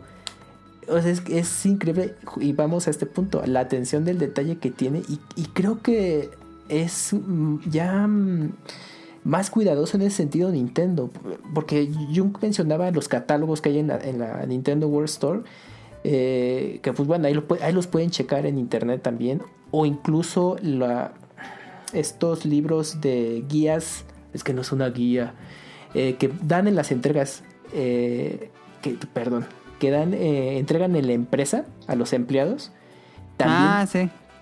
Que también tiene un cuidado Tienen su propio estilo. Gráfico, no sé, que está muy cañón, yo creo que también... Es como casi lo que hace Disney, ¿no? Con sus empleados y entre la compañía. sus estos esto, manuales de bienvenida ¿no? de la empresa Ajá, ajá. que también tienen muchos detalles y, y me gusta cómo es que la, la empresa hace em, como un 360 en todos estos elementos, desde sus productos, incluso hasta cosas internas que no vemos, o sea, de pronto ahí en el internet las podemos ver eh, de rebote, pero son cosas que dicen, no, pues es, es todo en uno solo, ¿no? Y que Todo tra- muy bien cuidado. Exactamente. Y que de alguna manera en sus distintas regiones lo tratan de adaptar, pero al estilo de cada región. ¿no? Pues ya, sé, ya sabemos que Nintendo América se maneja de una forma, Nintendo Europa de otra, y sobre Sí. todo Japón, ¿no? Pero es muy interesante todo esto que, que hace Nintendo y yo creo que ya conforme vas creciendo y tienes otros intereses, pues volteas a ver todo este trabajo que hace Nintendo y, lo valoras. Y, ya en cuestión de los videojuegos, como les platicaba la anécdota de con Zelda Ocarina of Time, pues yo sí en algún mo- momento decía, bueno, pues es que lo- los remakes en general, no solo de Nintendo, dije, si yo tengo el juego original, como para qué tener el, el remake, ¿no? Pero pues luego pues, te cae el 20 de que dices, bueno, aunque tenga la, eh, la consola original y el juego original, pues ya no lo voy a sacar de la caja o, me voy, o voy a, a pasar mucho tiempo o cuando lo conecta a mi tele si no tengo la televisión adecuada para que se luzca bien. Si la conectas a tu 4K, imagínate, pues se va a ver todo como mermelada. Entonces estos relanzamientos, remake, la verdad, pues vale Y la también pena creo que es- tenerlos. Ajá, y creo que también están pensados para la gente que no, en Y su justa- momento pues, ni- ni siquiera jugaba, sino para la gente nueva. Pero ahora que, bueno, estoy jugando Ocarina of Time, es que pues, no inventes, es, es que qué, qué tensión tenían también y, y te pones a pensar como todo el trabajo de, de diseño que tenían y cómo lo aterrizaban sin tener una base en ese entonces. Ujú. Y pues tú lo... y sí, pues, obviamente ya hay propuestas mucho mejores, pero sí es como ver atrás, pero justamente con una apariencia a cierto punto actualizada. Y pues aprecias como todo ese empeño que, que tuvo este trabajo y se aprecia muy cañón. Es porque pues, cuando yo lo jugué, pues de, de niño era de, no, pues yo lo único que me interesa es terminarlo y ver en qué, en qué acaba. Y ahorita volverlo a revisitar es como de apreciar muchos detalles, ver los modelos de personaje, etcétera, cómo iban desarrollando la trama, que digo, no es la gran cosa, pero pues interesante cómo hicieron el esfuerzo por hacer algo interesante. Y también un- un con Link's Awakening ahora en el remake, eh, también te entrabas a, la- a ciertas tiendas y te ponían objetos que aparecían en otras entregas de Zelda más adelante, ¿no? Y dices, no, pues es que, pues yo creo que por eso también termina por gustar, ¿no? Pero yo sé que ya hay una base de jugadores que pues también crecen, les gusta Nintendo, pero pues ya no coinciden. Y al menos en mi caso sí me llegó a mí esa etapa de, no, pues yo como, ¿para qué tanto? Nada más ciertas cosas. Pero no, llegó un punto en que me di cuenta y dije, no, ¿sabes qué? Pues yo sí voy a intentar de, de- de entrarle a casi todo mientras se pueda. Con cosas buenas, malas, como todo. Que es muy de- del fan de Nintendo, creo yo, el coleccionismo. Sí, es que Como que nos tocó en su momento, cuando éramos niños no teníamos dinero para poder gastar y nos quedábamos con ganas. Y ahora que crecimos, pues queremos todo. Es que, eh, por ejemplo, ahorita que mencionas el tema de coleccionismo, las consolas, ¿no? Pues conocemos que Jun tiene su pequeña gran colección de Nintendo Switch. Sí. Porque es que sí, tienen mucho, o sea, ahorita sí son objetos del deseo. Porque tienen mucha atención al cuidado del diseño del empaque, también en, en el mismo producto en sí. Pues que si tú eres entusiasta, pues te va a interesar. Otro va a ser más práctico y dices, yo ya tengo mi Switch, punto, estoy feliz así. Yo conozco eh, a otra persona, eh, bueno, yo creo que sí lo vas a conocer, Mele, este, a Yukito. Eh, Ajá, yo lo sigo en Instagram. Adrian Hi- Hideki, si lo quieren buscar en Instagram. No, él también es de quítate que te voy en coleccionismo de Nintendo. Él es mucho, ya, ya es mayor, mm, eh, mayor comparado con nosotros. Sí, él ya es un videojugador eh, este, más veterano. Y, y también llegó un punto en que dijo, pues bueno, es que sí me encanta Nintendo y quiero coleccionarlo. Tengo la, la capacidad económica, que también es un punto clave en esto. Y a mí me sorprendió cuando lo conocí la, la colección de 3DS que tiene. Está brutal. Es de no, no puedo creerlo. Que obviamente no es que juegue todos, pero pues él dijo yo necesito tener todos mis 3DS. Y pues casi lo logra. Creo que a él le faltan alguna, algunos cuantos. Pero pues eh, sí me llamó mucho la atención el, el tema de, de coleccionismo y también justo por este tema de, de los detalles que tiene, la apreciación que hay y pues yo creo que con Nintendo Switch pues no sé qué tanto le ha entrado en hacerse de ciertas ediciones especiales, pero sí también le entra muchísimo a todo lo que saca Nintendo justo por este tema que platicamos. Una pregunta para Rion que me quedé pensando ahorita. En Japón, ahorita que dijiste que de- cuando ves a alguien en, en la calle que trae algo de Nintendo que es de Splatoon, es... Imagino que también es común ver cosas de, de Kirby, porque siento que en Occidente está muy olvidado Kirby, pero en Japón cuando yo fui dije, no, aquí aman Kirby. Pues mira, tiendas eh, de Kirby, colaboraciones de Kirby y todo eso, yo creo que es lo que más ves. Pero yo creo, por ejemplo, también está el café de Kirby, están, eh, si vas a los, ¿cómo se llaman estos? No sé, este, no sé qué village, se me fue ahorita el nombre de estas tiendas que también parece que son como Don Quijotes, pero de cosas medio, Ujú. este, frikis y cosas así. Este, tienen una sección así de puras cosas de Kirby, etcétera. Entonces, ver cosas así de, de Kirby yo creo que es lo más fácil. Aquí en Japón encontrar cosas de Kirby es lo más fácil, lo más Ujú. sencillo. Pero yo veo a más gente con cosas de Splatoon que de Kirby. Y es que yo siento que la gente que compra así de Kirby, o sea, las, que es generalmente más las chavas, pues se compran cosas para su casa, ¿no? Entonces, para Ujú. adornar su casa, Sí. su carro, etcétera, pero no tanto así como que para llevar en su mochila. O, por ejemplo, accesorios personales, que bueno, seguramente si yo viera ahí a estas chicas sacando sus cosas de sus estuches, etcétera, pues ya encontraríamos cosas de Kirby, pero así de yo ir en la calle y todo eso, lo que más veo son cosas así de, de De Splatoon. Splatoon, ok. Pues no sé si tengan algo más que les guste como para ir cerrando el tema. Sí, yo ahí tengo un punto ahora que, bueno, tuve oportunidad de visitar la Nintendo World Store, bueno, la Nintendo Store allí en Tokio. Me di cuenta de algo que sí me dejó pues, muy impactado en ese sentido para mí, de darme cuenta cuáles son los tres pilares que tiene la compañía de sus franquicias, porque cada, cada compañía, coches, Tiene una, un- productos, sus sea, pilares. tiene pilares en los eh, de productos y también en, en la forma de en la mentalidad de la, la filosofía de la empresa ¿no? en el caso de Nintendo eh, los pilares en cuestión de franquicias bueno obviamente es Super Mario y todos los derivados que existan el segundo fue The Legend of Zelda que yo creo que ha de haber agarrado muchísima fuerza ya unos cuantos años al día de hoy y sobre todo Con Breath of the Wild. Breath of the Wild sobre todo Ajá. y una muy nueva que es Splatoon Splatoon. con Sí. solo dos entregas y un- próximamente una tercera. Mm. O sea, es con lo que me comentaba Jun de que Splatoon yo creo que fue es una IP muy reciente para Nintendo y que ha logrado quedarse en el gusto del público y que pues ha vendido bastante bien y pues ahí tienen toda la mercancía derivada, ¿no? Al menos y pues en Japón ah, ni se diga, ¿no? Pero pues esos son yo creo que los tres pilares que eh, no, ten- perdón, me faltó uno. Sí, el Animal cuarto Crossing. Animal, Animal Crossing. Y pues ahorita ya las- con New Horizon. Las estatuas que adornan el... Sí, y eso tú lo puedes ver. las- Y tú los puedes ver ahí en la tienda. Pero sí, o sea, pero sí te das cuenta y dices, verde, ahí está. Estos son los cuatro que mantienen a la compañía. Y te faltó todavía otro. A ver cuál. Pokémon, pero no. No, Super Mario. ¿Sí lo mencioné? Ah, es Sí. Super Mario, Super Mario en todas sus- Zelda. Este, Super Mario. Zelda. Ah, ok, tiene razón, son las cuatro estatuas. Splatoon y son Animal Crossing. cuatro, Ujú. cuatro, cuatro, cinco. Sí, sí, Y sí. son las figuras también que ahorita sacaron recientemente de, de sus estatuas, pero en figuras. Mm. Sí, y, sí, y tienen ahí sus nichos, por ejemplo, Kirby sí tienen su buen apartado. Bueno, Ajá. Pokémon ya sabemos que es como aparte. Es. Ajá. Esa parte, Pues tiene pero su propia tienda. tiene su propia tienda.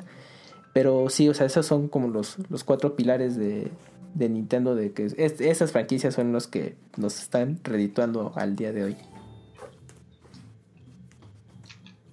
Y no, y esa parte del coleccionismo, por ejemplo, ahorita que estoy buscando un. ¿Cómo se llama?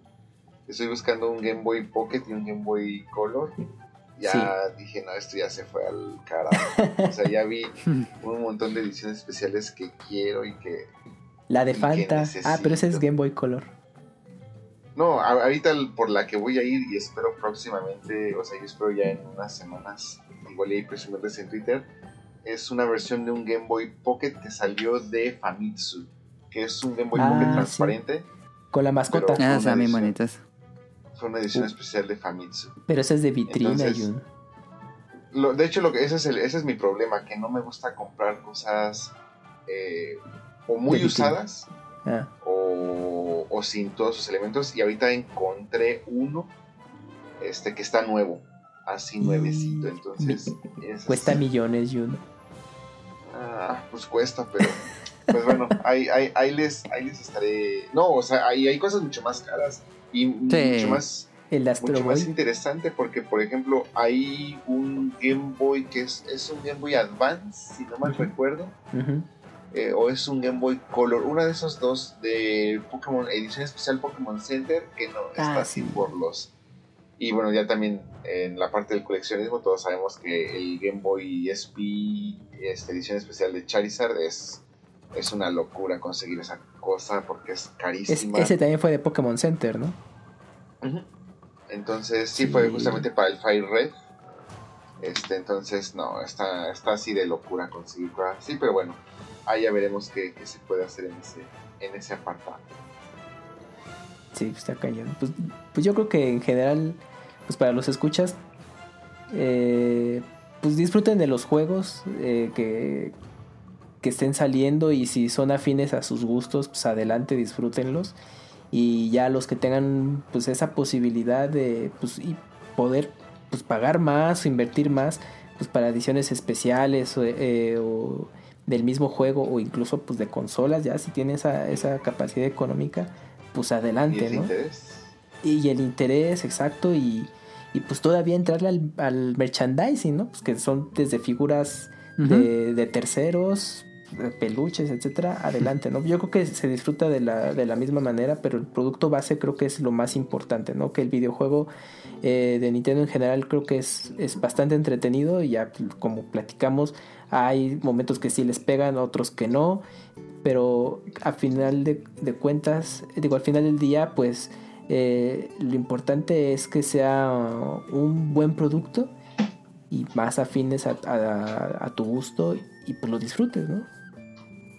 No, para, yo para cerrar, este, lo que, para ir cerrando esto de lo que me gusta de juegos de Nintendo, es que siento que eh, esto se va a sentir muy, ya diste el viejazo, pero siento que nos venden juegos completos, que a lo mejor a mucha gente está en contra de esto. Eh, son nuevas ideas de marketing y de negocios de videojuegos. Pero a mí me gusta que me vendan mi juego completo, pagas el juego y ya está completo. No va a tener DLCs, no va a tener este que modos así, que es que eh, free to play, es que a mí me dan, me desagradan mucho los free to play y pay to win. No, no puedo, yo no puedo con esas cosas. Entonces, a mí me dicen juego completo, lo pagas, una sola- un solo pago, no lo rentas ni nada, un solo pago. De, eh, completo de pie a pa, no hay nada más cosas. Perfecto, yo me voy. Y puede ser que no sea mm, eh, como lo que muchos jugadores ahora piensan que los juegos eh, pues deberían ser cosas más vivas, más juegos como servicios. No, a mí no, a mí. Y creo que de las pocas compañías que no toman como juego como servicio es Nintendo, entonces yo, yo sigo prefiriendo mis juegos completos y ya, no, no ocupo otra cosa, es como el último de las últimas cosas. Y poco a poco ya estaba entrando más a eso Nintendo, eh, entiendo también eso con los juegos de móvil, por ejemplo, que no son propiamente de Nintendo, sino son de Dina, Dina eh, o lo hizo un poco con Kirby. Kirby tuvo su, su free to play. eh, y bueno, Pokémon, pues eso ya sería otra compañía. Este, pero sí, yo, yo sí, como viejito, yo sí sigo, denme un solo pago, juego completo y listo, vámonos. De Neo Boomer. Sí. Pregunta más importante. ¿Franquicia favorita? Solo pueden decirme. Ajá, la pones bien difícil. No, no estoy preguntando por el juego favorito. No, yo sé, sí, la franquicia, en franquicia. En, eh, ya por el personaje. Pero por te todos faltó juegos, decir. Rian, estás en el barra. Pues es que no tengo forma de que No, no, no hay forma, no, no hay forma. su barranco, entonces A menos que cojan dos. nada más pueden escoger uno. Ajá. Mm, Mm. Es difícil, es difícil. Híjole. Bueno, yo me voy a ir por. Voy a caer en un lugar común. Que va a ser la serie de Super Mario. Pero pues porque es con la que yo tuve el primer contacto con, Con algo de. Nintendo. O sea, desde el ese Game and Watch que les platiqué. eh, y después con el NES. Entonces, pues yo le tengo ese, ese aprecio. Y pues a final de cuentas sale un juego. Sobre todo los. los juegos base Mario, sí. de Mario, ¿no? Un Super. Mario de plataforma 3D, 2D, pues ahí voy a estar. Mm, ¿Melee? No, Animal Crossing. no, pues es que estoy entre Mario y Zelda, pero... Es que también si digo Zelda, A ver, me voy a ver. Ajá. Si, si, si digo Zelda, me voy a ver este, ¿cómo se dice? Ay, se me esta palabra. ¿Cómo? de los- Hipster, no. el que- no, de los que- el que no juega todos los Zeldas, ese es mi problema de por qué no escogería Zelda, porque me faltan los Ah, Zeldas ok, de ok. 10. Ok. No Ah, puedo pero con pues los aquí no, no, no se trata de ser el mejor fan de ser, sino simplemente pues, Pero creo, ajá, creo que el juego, la, la serie o la franquicia de Nintendo y pues básicamente la, la, la franquicia de videojuegos que más ha revolucionado la industria, creo yo, o por lo menos influenciado, no revolucionado, sino influenciado en general, pues es Zelda. Yo creo que sí sería Zelda la, el juego que... Bueno, la, la franquicia que yo creo que es la más importante y mi favorita. Tú, Jun. Pues bueno. No, no, yo no estoy participando. No, Nah, este, no, ahora sí participas. Híjole. A ver, este. Pues Monster es que Hunter. también. No, ese no es de Nintendo. Pues estaría bien. O sea, sí estaría bien interesante, pero. A, ver, dinos, pues. dinos. Es que soy. te- te- Tengo ahí va- varios. Una, varios una, amores. Jun. Como que no queriendo, tienes que elegir una. A ver, ¿cuáles elegirías y luego te, te metemos al barranco? Ajá, exacto. Es que sí soy súper fan de los. Este. Made in Wario. Ajá, ¿De los Wario en general? ¿La franquicia Wario dirías? O solo los no, sería con los Made in Wario, con los WarioWare, por ejemplo. Este, sí me atrevería, por ejemplo, yo sí metería aquí Pokémon. Por ejemplo. Pero bueno, es que es Pokémon. Y, y es eso sí, o sea, por ejemplo, yo, eh, yo en la parte de juegos de Pokémon nunca, nunca le he entrado al competitivo, que yo siento que los verdaderos fans así de Pokémon me dirían, no, es que tú no, tú no has jugado competitivo. Sí he jugado competitivo en el juego de, de tarjetas. Pero Es no, bueno. pero no en el, no Ajá, en el juego, entonces... De crear. siento que pues también hablar de Nintendo pues es- tienes que meter a fuerza a Super Mario y pues también está Zelda pero a ver pues estoy en un barranco tengo los S4 pues a ver como que para variarle y hacer todo esto un poquito más más variadito pues me voy a salvar a Pokémon y ya que se vayan todos los demás Escogió al juego del que Nintendo tiene el 60% de la compañía. Ajá, sí, que no es, no es totalmente de él. Nada, pero sí, bueno, yo creo que sí Pokémon siempre lo vamos a relacionar que es de Nintendo, ¿no? Aunque Ajá. ahorita ya se ha diversificado y llega a otras plataformas, bueno, Sí, sí, sí, dispositivos sí, pero sí.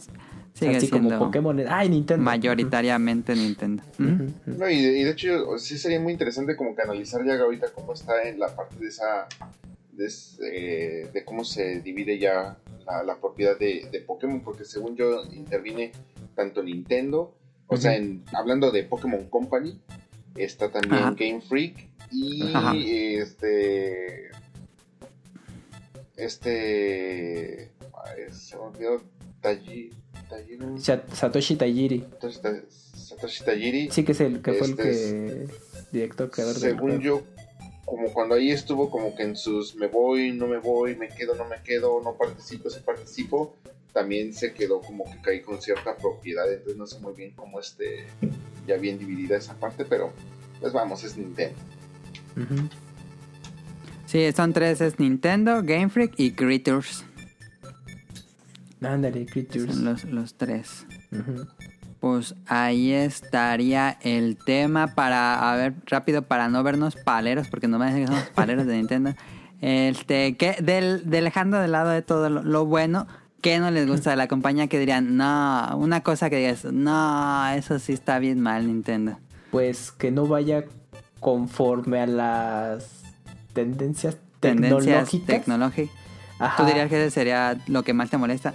Sí, eh, sí, porque bueno, obviamente pues ya sabemos, ¿no? De que el concepto de juego on- online, pues ya pues, lo usemos mucho, ¿no? Entre nosotros, pues ya es un punto clave, ¿no? Para que tus juegos tengan éxito. Y creo que Nintendo pues todavía es pues muy a su modo, ¿no? Es como de, mira, pues puedes jugar online, ¿no? Pues ya entonces, ¿para qué estás ahí quejándote? Pero hay ciertas necesidades que creo que de ventana de oportunidad, más bien que, que Nintendo puede cubrir, pero pues le toma mucho tiempo. Y pues, recientemente nos enteramos de que ah, sus servidores con los que juga- eh, jugábamos online apenas los actualizaron o su sistema online que venía desde el Wii, ¿no? Y tú dices, no inventes, Sí. ¿a poco todavía hasta en Switch seguíamos, seguían con, con esa arquitectura de juego online? Pues hasta hace poco la cambiaron. Y pues bueno, en esencia no hay, no hay como algo muy radical, pero pues ya al menos lo actualizaron a algo más pues, nuevo, ¿no? Entonces sí, yo creo que es esto de que, que Nintendo sí debería ya tener más inversión en componentes online y, y estar un poco a la par de sus competidores, al menos. Sí se siente un poco rezagado en esa parte. Sí, exacto. ¿Tú, Rian? Sí, este. Iría como que un poquito a, a esa parte. No, no, no puedo creer que a estas fechas pues sigamos con una consola con un. eh, con una interfase súper primitiva. no puedes hacer absolutamente nada. Este, o sea que la, o que uno de los, o sea aquí le voy a dar la razón a Roll, que una de las cosas interesantes del nuevo modelo sea que tiene un Que puerto tenga- Ethernet Ajá. o sea, a estas alturas de verdad que tenga puerto Ethernet es uno de tus features, o sea, se me hace como que no. mames.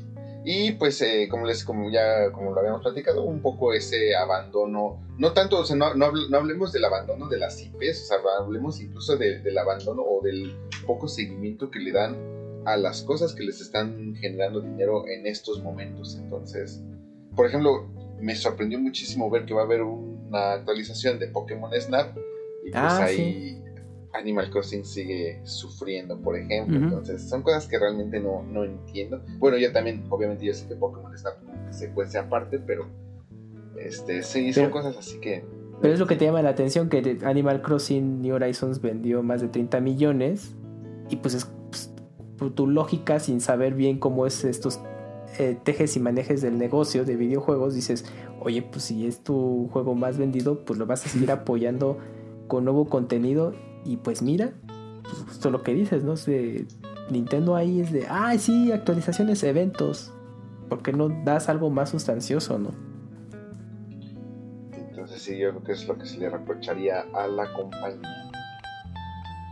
Yo había puesto aquí IPs olvidadas, pero yo creo que más que IPs olvidadas, Eh, yo pondría que tienen un catálogo enorme de juegos increíbles, pero están ahí perdidos en el tiempo. Vende, sí pues, ocupamos ahí que... Famicom Club Detective, ¿qué onda? No, pero Pues Que regrese la- F0, sí. que regrese los miércoles del WiiWare como el meme. Metan todos esos juegos ahí a la Virtual Console. Había un resto de juegos y joyas escondidas en, en el Wii. Y todo eso se perdió. Sí, sí me, me preocupa, me molesta que todo ese catálogo está ahí olvidado. Sí. Es que, es que imagínate, es que tiene, tienes tanta oferta. O sea, que, que darle el espacio, tiene, todavía tienes que actualizarlo, hacerlo llamativo a, a la- pues a estos nuevos tiempos, a los tiempos actuales que vivimos. Pues No, no, es que no te das abasto, más todavía tu- tus fórmulas probadas que tienes que, que revitalizar, no, te dan, a- no se dan abasto.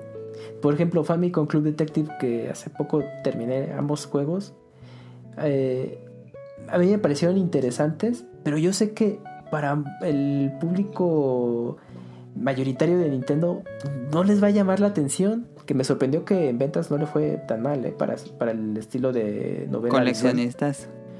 Eh, y, y sobre todo digital, que acá nos llegó solo digital. Pero pues es un público, digo, es un juego que no le va a toda, a toda la gente, ¿no? Entonces, eh, y se entiende, ¿no? Pues dices, no, pues a mí no me interesa estar solo leyendo, ¿no? Y eh, seleccionando opciones, quiero algo más interactivo, pues me pongo a jugar pues, Super Mario o Mario Kart 8. Pero no, es que, es que no se darían abasto. Y seguro tienen ahí potencial de franquicias, pero pues, van a tardar ahí en darse su espacio. No, pero no, no que la revivan, sino que nada más estén ahí disponibles los, pues, los rooms en, que se puedan jugar como en la Switch Online. El sistema este de que te dan juegos retro. Este, yo nada más ocuparía de págame tanto y tienes estos o, o compra estos por separado. Aunque no los promocione nada, nada más que esté el catálogo siempre disponible, creo que... Pero creo que sea como algo falta. más frecuente, ¿no? Porque. Sí, el- porque pues Lo hacen ocasionalmente de pronto en el catálogo, ¿no? Te agregan. cada "Ay, dos panel de meses Pony". si te va bien. Ajá. Ajá. Ay, panel de Pony. Ay, órale para conocerlo.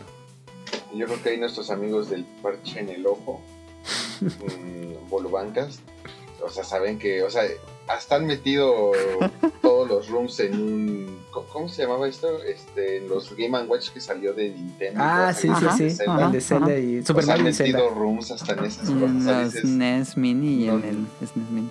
no necesitas realmente chiquitas. nada. O sea, es Sí, no, simplemente ahí pues, ya estar. subes el archivo y, y listo, o sea, ya tienes como que todo, pero ¿por Sí, qué no lo más como un museo, como si tuvi- tuviera un museo Nintendo digital que tuviera todos sus juegos. Eso me encantaría, pero bueno. Pero Eh, bueno, en ese punto nada más, bueno, ya para cerrar, Sí. me llamó la atención. Pero es que fuesen como un catálogo de renta o pagarías por cada juego. Mm, Cualquiera. Yo Preferiría que lo pagarlo por el juego, pero con que exista la opción, por lo menos. Bueno, sí, pues ahí está. Pues sí, estaría interesante. Pues quién sabe, ahí sí, pues luego Nintendo con algunas cosas sí te sorprende y dices, oye, está padre, y otras, oye, pero pues, ¿por qué no quieres ga- ganar más dinero, no? Oye, la interfase del 3DS y del Wii U están mucho más completas que las del Switch. Ahí sí La del ser. 3DS sí está más completa. Tiene musiquita sus tiendas. Bueno, eso venía desde el Wii. Sí, la se parte de esta de la aplicación con la que podías pues, jugar este la máquina de la garra para ganar este Ah, los stickers. Oh, no inventes, yo sí le invertí bueno. dinero, no más. Yo también un buen y adornabas tu, Tu menú. Tu interfaz. y todo. Sí. Y aquí ni siquiera le Sí puedes poner raro, ¿eh? Netflix, entonces está bueno. Ahí tienen un deal raro con Netflix, como que no se entendieron en algo. Ajá. Ah, pero Porque es que, está o sea, ni Funimation. o sea, Nada creo que más. hasta hay refrigeradores con Netflix. Entonces dices, extraño, pero bueno, está bien. Para que te hagan que hay ruido mucha gente mientras. que va a decir, no, pero pues, ¿para qué quieres una consola para ver películas y no sé qué? Pues. Eh, pues, son cosas que luego, pues, como consumidores, pues, caemos en eso, o sea, como que queremos eso, pero, o sea, pero a la vez realmente ni lo necesitamos. Ajá. Sí, pero pues por ejemplo es como Sí. mencionabas, tú veías mucho YouTube en Switch porque su interfaz es muy rápida. Que Sí, usar, eso es lo que me gusta. que usar el YouTube de tu Smart TV anterior y ahorita que ya tienes Sí. tu nueva eh, Smart TV que tiene Android y que ves que las Ajá. aplicaciones cargan en chinga, dices, no, pues ya el, el Switch pues, ya iba aventado, estoy exagerando. Y pues corre, no corre 4K. Exactamente, es cuando dices, no, pues ya, no- ya, pues ya no me gusta. Sí, pues es, que, pues es que son cosas así de, oye, ¿por qué si este tiene y el mío no? Ajá. Pero pues la diferencia de precio no hay, ¿no? Entonces es eso. Sí. Pero en fin.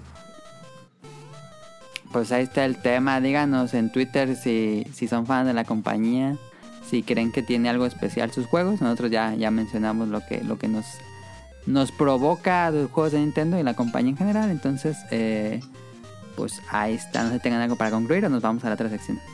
No, ya.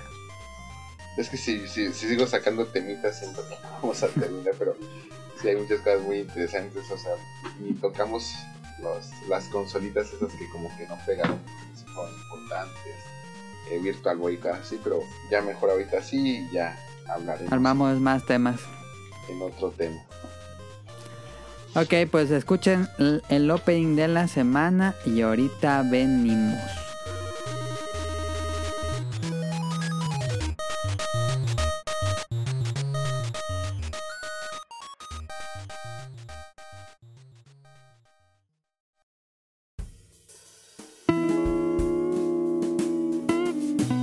Opening de la semana.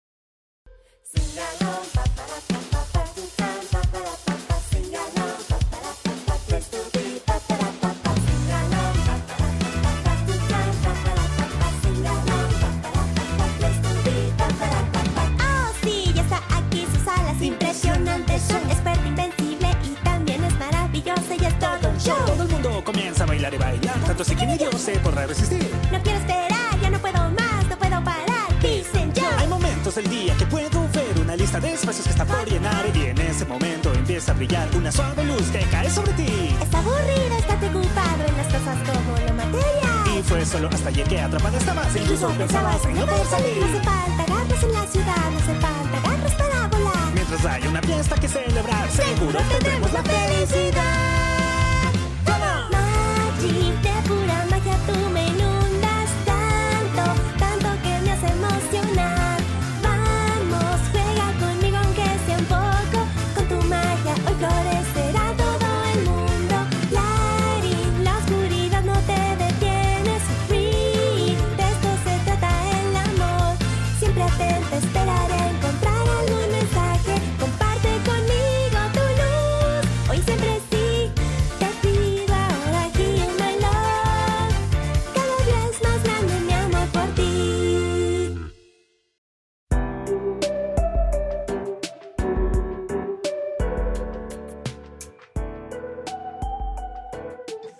Perfecto.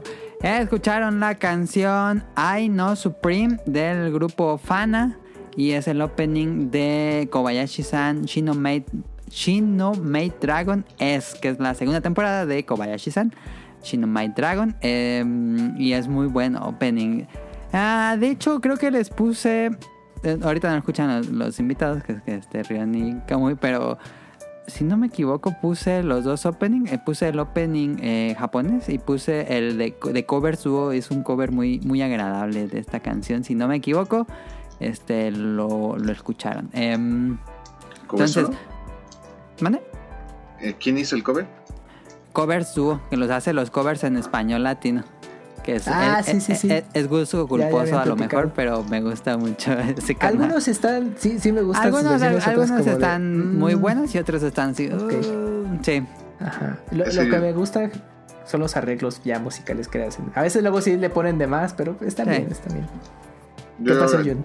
Es que hay una chica japonesa que eh, le pone a su banda, bueno, su banda que es ella y un vato que hace como que la música ella solo canta, Ajá. pero Ah, ellos se mira. ponen cobe solo, algo así, y pensaba que habías dicho esa, y dije, oh, Ah, no, pero también Sí se parece porque es una chica que canta y es otro que toca la guitarra.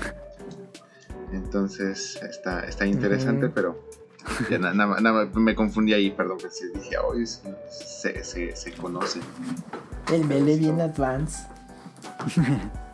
sí es muy Eh, popular.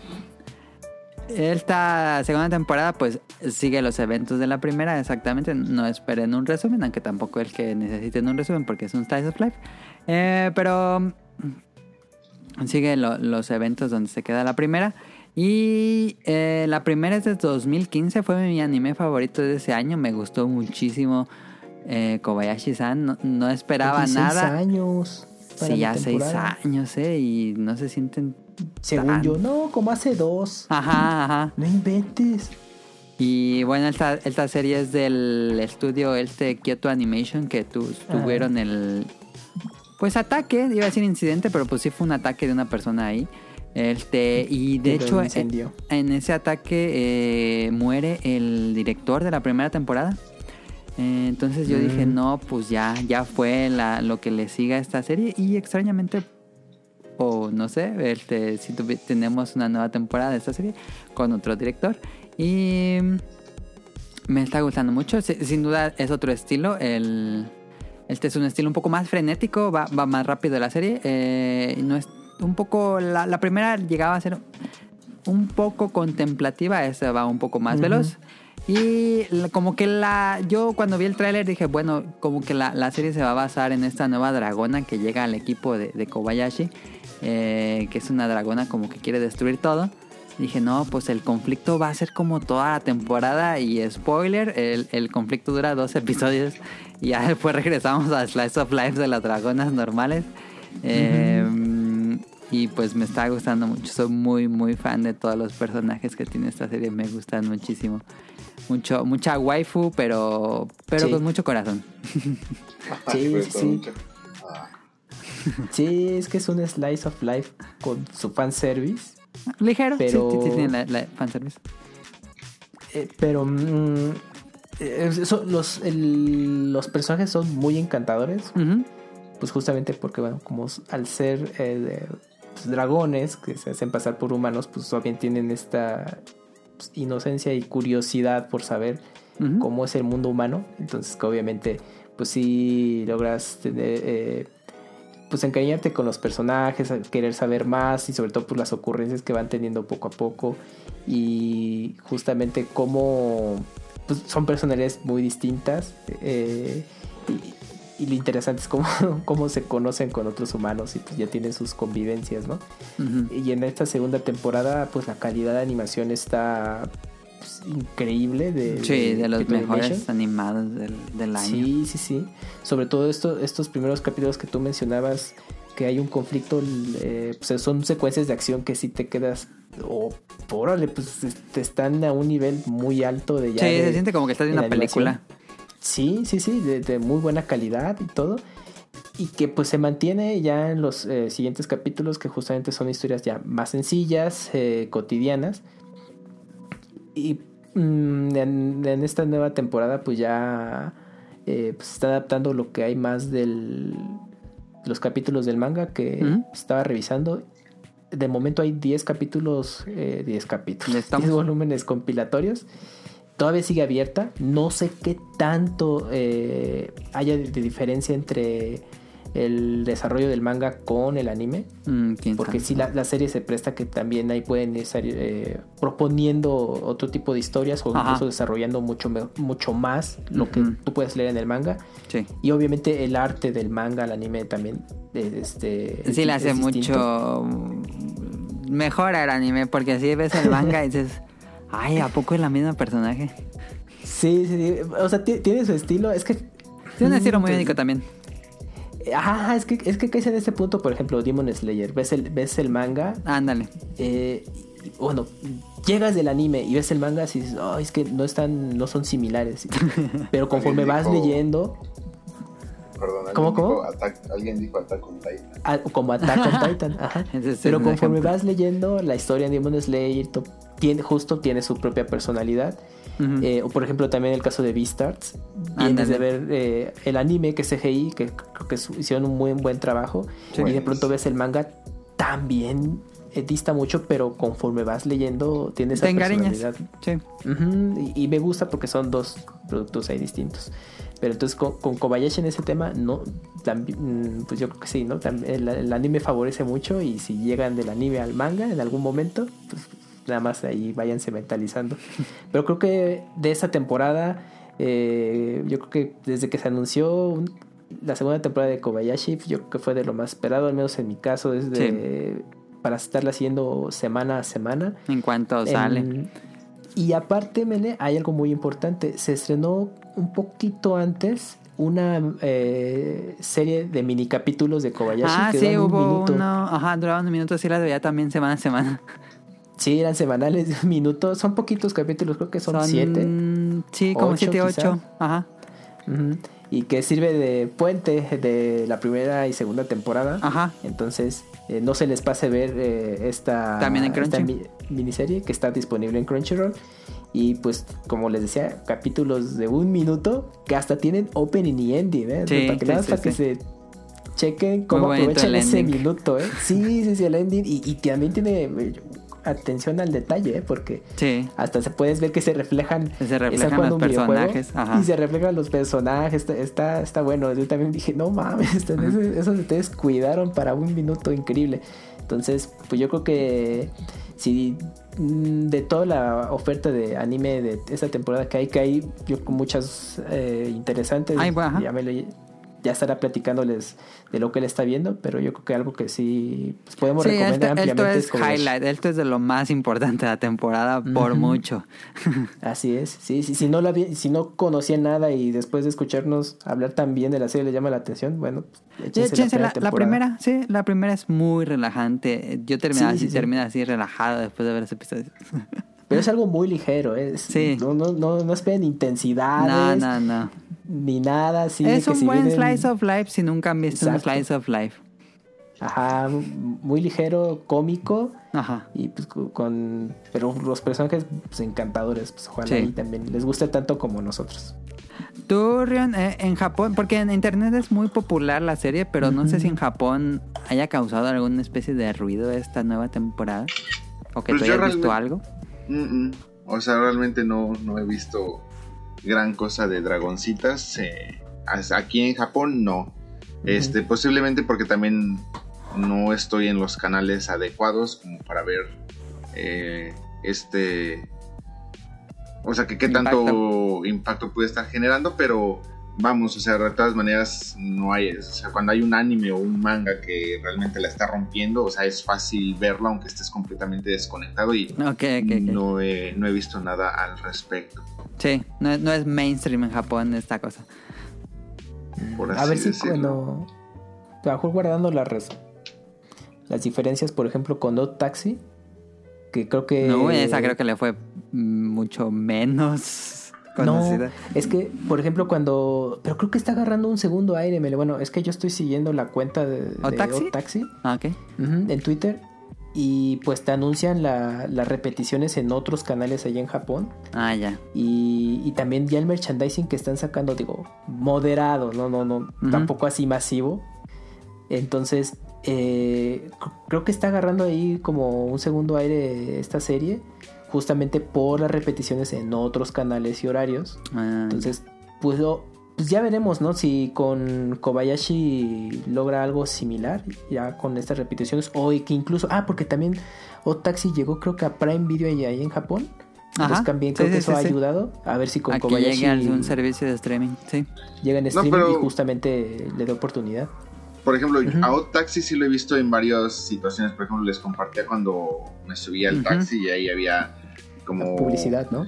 Eh, sí, o sea, por ejemplo, lo- la- las indicaciones principales del taxi, o sea, la cuestión de ponte cinturón, bla, bla, bla. Chida. está con los taxi. Sí he llegado a ver, este, por ejemplo, en la tele eh, comerciales o referencias con Odd Taxi. eh, Ah. en algunas revistas. Este, Yo se pensé ve que era ahí. mucho más oscura. No. Oye, Jun, pero esto ha sido muy reciente o, o- ay, es que eh, Mele, ¿te Pues durante la, durante la transmisión del, ¿La del transmisión? anime. Ah, ok, ajá, ok. Durante la transmisión del anime. O sea, sí, sí veías cosas de, de Odd Taxi. Y por ejemplo, Mm. en mi cuenta de Twitter, de donde sigo casi pura gente japonesa, está ahí yo no tuiteo nada ni pongo nada, o sea, es nada más como para seguir.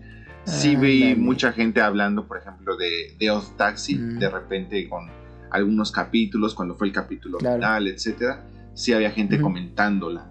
Y Ah. bueno, eh, no sé cuántos capítulos lleve ahorita Dragoncitas, pero Lleva cinco, por ahí. cinco, ajá. a lo mejor no, no está todavía en su punto o algo así, pero no he visto gran cosa, si no es que nada. Mm, Ok. ok. O sea, por ejemplo, he visto más de Dragoncitas en Facebook, que es donde tengo más a la gente de Ajá, es que se volvió como muy popular en. A lo mejor en acá. Latinoamérica, no sé. Que... En Occidente, ¿no? En general. Sí. que el ruido que posiblemente esté haciendo por acá. Y bueno, pues es que Ajá. además ahorita aquí hay muchas cosas, por ejemplo, ahorita con el estreno de la nueva película de Boku no Hero Academia, pues realmente Ah, sí, ya se satura estrenó. todos los Sí, está canales. la atención de- en otro, en otro Ajá. lado. Entonces como que es, es complicado. Ahorita todo lo que tenga que ver con Tokyo Revengers. Este, ahorita porque pues bueno, Ah, los- Kimetsu no Yaiba pues está medio en el letargo en lo que empieza la segunda temporada. Se, se les, se Este- les está enfriando, ¿eh? No, no, ahorita que empiece no va a ser. No, es- esto no, no, no, no muere. O sea, es, es una No, locura. Va- vas a ver que se va, se va a hacer otra vez la locura. Pero ahorita que está en el letargo, pues ahorita están aprovechando Otra todas serie. las otras series. Ajá. Este, entrar. Este, sí se espera, por ejemplo, ah, que es esta serie Esta serie yo no la he visto hablar casi nadie en México o en América, pero se me fue completamente el nombre. Pero bueno, ahorita en lo que ustedes platican otra cosa, ahorita este, les digo, es Ok, un manga que también está este, dando mucho de qué hablar este, por acá. Este, sí, hay, hay, hay muchos temas, pero por ejemplo de Dragoncita sí no he visto absolutamente nada. Mm, Ok. Y con eso no quiero decir que no sea exitoso o algo así. O sea, o sea, Sí, insisto, no. posiblemente Ajá. no estoy en los canales correctos o adecuados. Ok. Este, Va, pues, pues ahí estaría Kobayashi-san de las que yo recomiendo de esa temporada, sin duda, pero pues sí, pues eh, eh, avíntense la primera temporada para que entiendan por qué los personajes conviven ahí. Este, y está disponible en Crunchy, la primera y la segunda, pues va eh, semana a semana y tenemos esta, como dijo Kamui, de, de los episodios, mini episodios de un minuto. Em, todo eso está ahí en Crunchy, no, no hay pierde. Este, pues ahí queda la serie de esta semana. Eh, no creo que alguien tenga datos curiosos porque yo no tengo. Mm, No, Me permite nada más hacer un, comentario ahorita que estaban, antes de que estén con Dragoncitas, ahorita que estaban hablando sí, de sí. Dragoncitas, Sí, sí, sí. Eh, ya por fin me terminé, ya puedo cerrar ese ciclo, ya por fin terminé Super Mario USA. Lo acabaste ahorita. Sí. Estaba jugando en vivo. en vivo y lo que ustedes hablaron de Dragoncitas, ya me eché al final. De hecho, tomé justamente Y- foto en el minuto, entonces al rato lo comparto. Eh, Sí, sí se spoiler, todo era un sueño, Inception. Sí, Ajá. e- Eso sí me la sandwich porque pues cuando se acabó y todo eso, pues sí, sí lo vi, pero este ya por fin puedo decir que yo lo acabé y no, no mi hermano o no con ayuda de, de mi hermano. Calificación de Rian. 10 de 10 no es para todo. O sea, bueno, también todos sabemos de que no es un juego original. Este, se usó la base de otro juego, pero no sé, definitivamente yo creo que es de mis... eh, en el ranking de Marios, de juegos de Super Mario, ese estaría como que de los más abajito, pero bueno, pues ya, me quité la, la espinita. Estaría abajo de cuál. Híjole, pues yo, creo que de muchos, o sea, por mucho se me hace mejor Mario, Super Mario Bros. 3, Super Mario World, Mario Bros. 1. Este, nunca he sido tan fan porque si hay cosas que no puedo pasar o que me cuesta mucho trabajo de Lost Missions, Ah, ese está muy difícil. pero... De los levels, ¿no? Los levels. los levels. Pero Sí, no, sé, no, o sea, si no es que porque es- está Mario en el nombre, sí, sí siento muy ajeno el Super Mario portada. 2. Por ejemplo, los Mario Land lo- los prefiero mil veces antes que el Super Mario USA o Super Mario Ah, Bros. ok, 2. ok. Fíjate. Los Mario Land me encantan. De hecho, por ejemplo, ahorita me urge justamente el Game Boy porque aquí tengo el. Y les compartí que había comprado el Mario Land 2. Y no lo puedo jugar porque. Pues, Te no falta el tengo- Game Boy. No tengo aquí Game Boy. Entonces tengo que Ahí en el salir a- 3DS, juégalo. Ajá, digital. Ya lo tienes físico, Jun. Yo lo tengo Haces digital en el double, 3DS. haces double dip. Tienes tu backup digital. Este. Ya, ya, ya lo encontré. Es el de. ¿El anime Bueno. que haces? No, eh, bueno, es, es manga, es de los. es, eh, Ah, de ya, los ya. que están haciendo mucho. Por ejemplo, ahorita en. Este es de la Jump, este, Jump Plus. Chainsaw Man. Este. No, se llama ¿Cuál? Dan Dan. Dan, Dan, sí, lo Dan. recomendamos hace como tres episodios. Cuando estuvo mano, lo, lo recomendé. Está bien buenísimo. En serio, lean Dan, Dan, Dan. Que lo estás leyendo en la, En la app de Manga Plus. la app de Manga Plus. Y esta semana, yo creo que por esto lo viste, Rion. Esta semana salió su primer volumen compilatorio. em, Mm, y muchos, yo también vi muchos artistas de manga dando sus opiniones y haciendo fanart. No es de la- una locura aquí. O sea, no, no hay. ¿No hay? No. Ah, el que sí Entonces, está, el dibujo está increíble, me encanta el dibujo de esa cosa. Este, al menos que, que- a dónde me fui, me fui Yodobashi y este me fui, este, no se me, no me se me olvida el nombre de la librería, pero no, no encuentras. Agotado por Este, todos lados. Y ya en, en la parte de este de los shoyo eh, está causando mucho ruido uno que se llama Honey Lemon, Honey Lemon Soda. Honey Lemon. ¿De qué Soda. editorial? Ese no es de este Shueisha. Pero no sé Mm. en qué revista se serializa. Pero sí he visto Ah, muchísimas cosas de, Este, y es que también salió un manga, además del recopilatorio, creo que llevan 17 tomos, una cosa así, y salió otro que se llama Side Stories.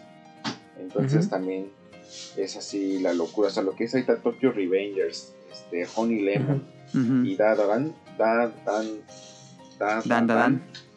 es una locura. Sí.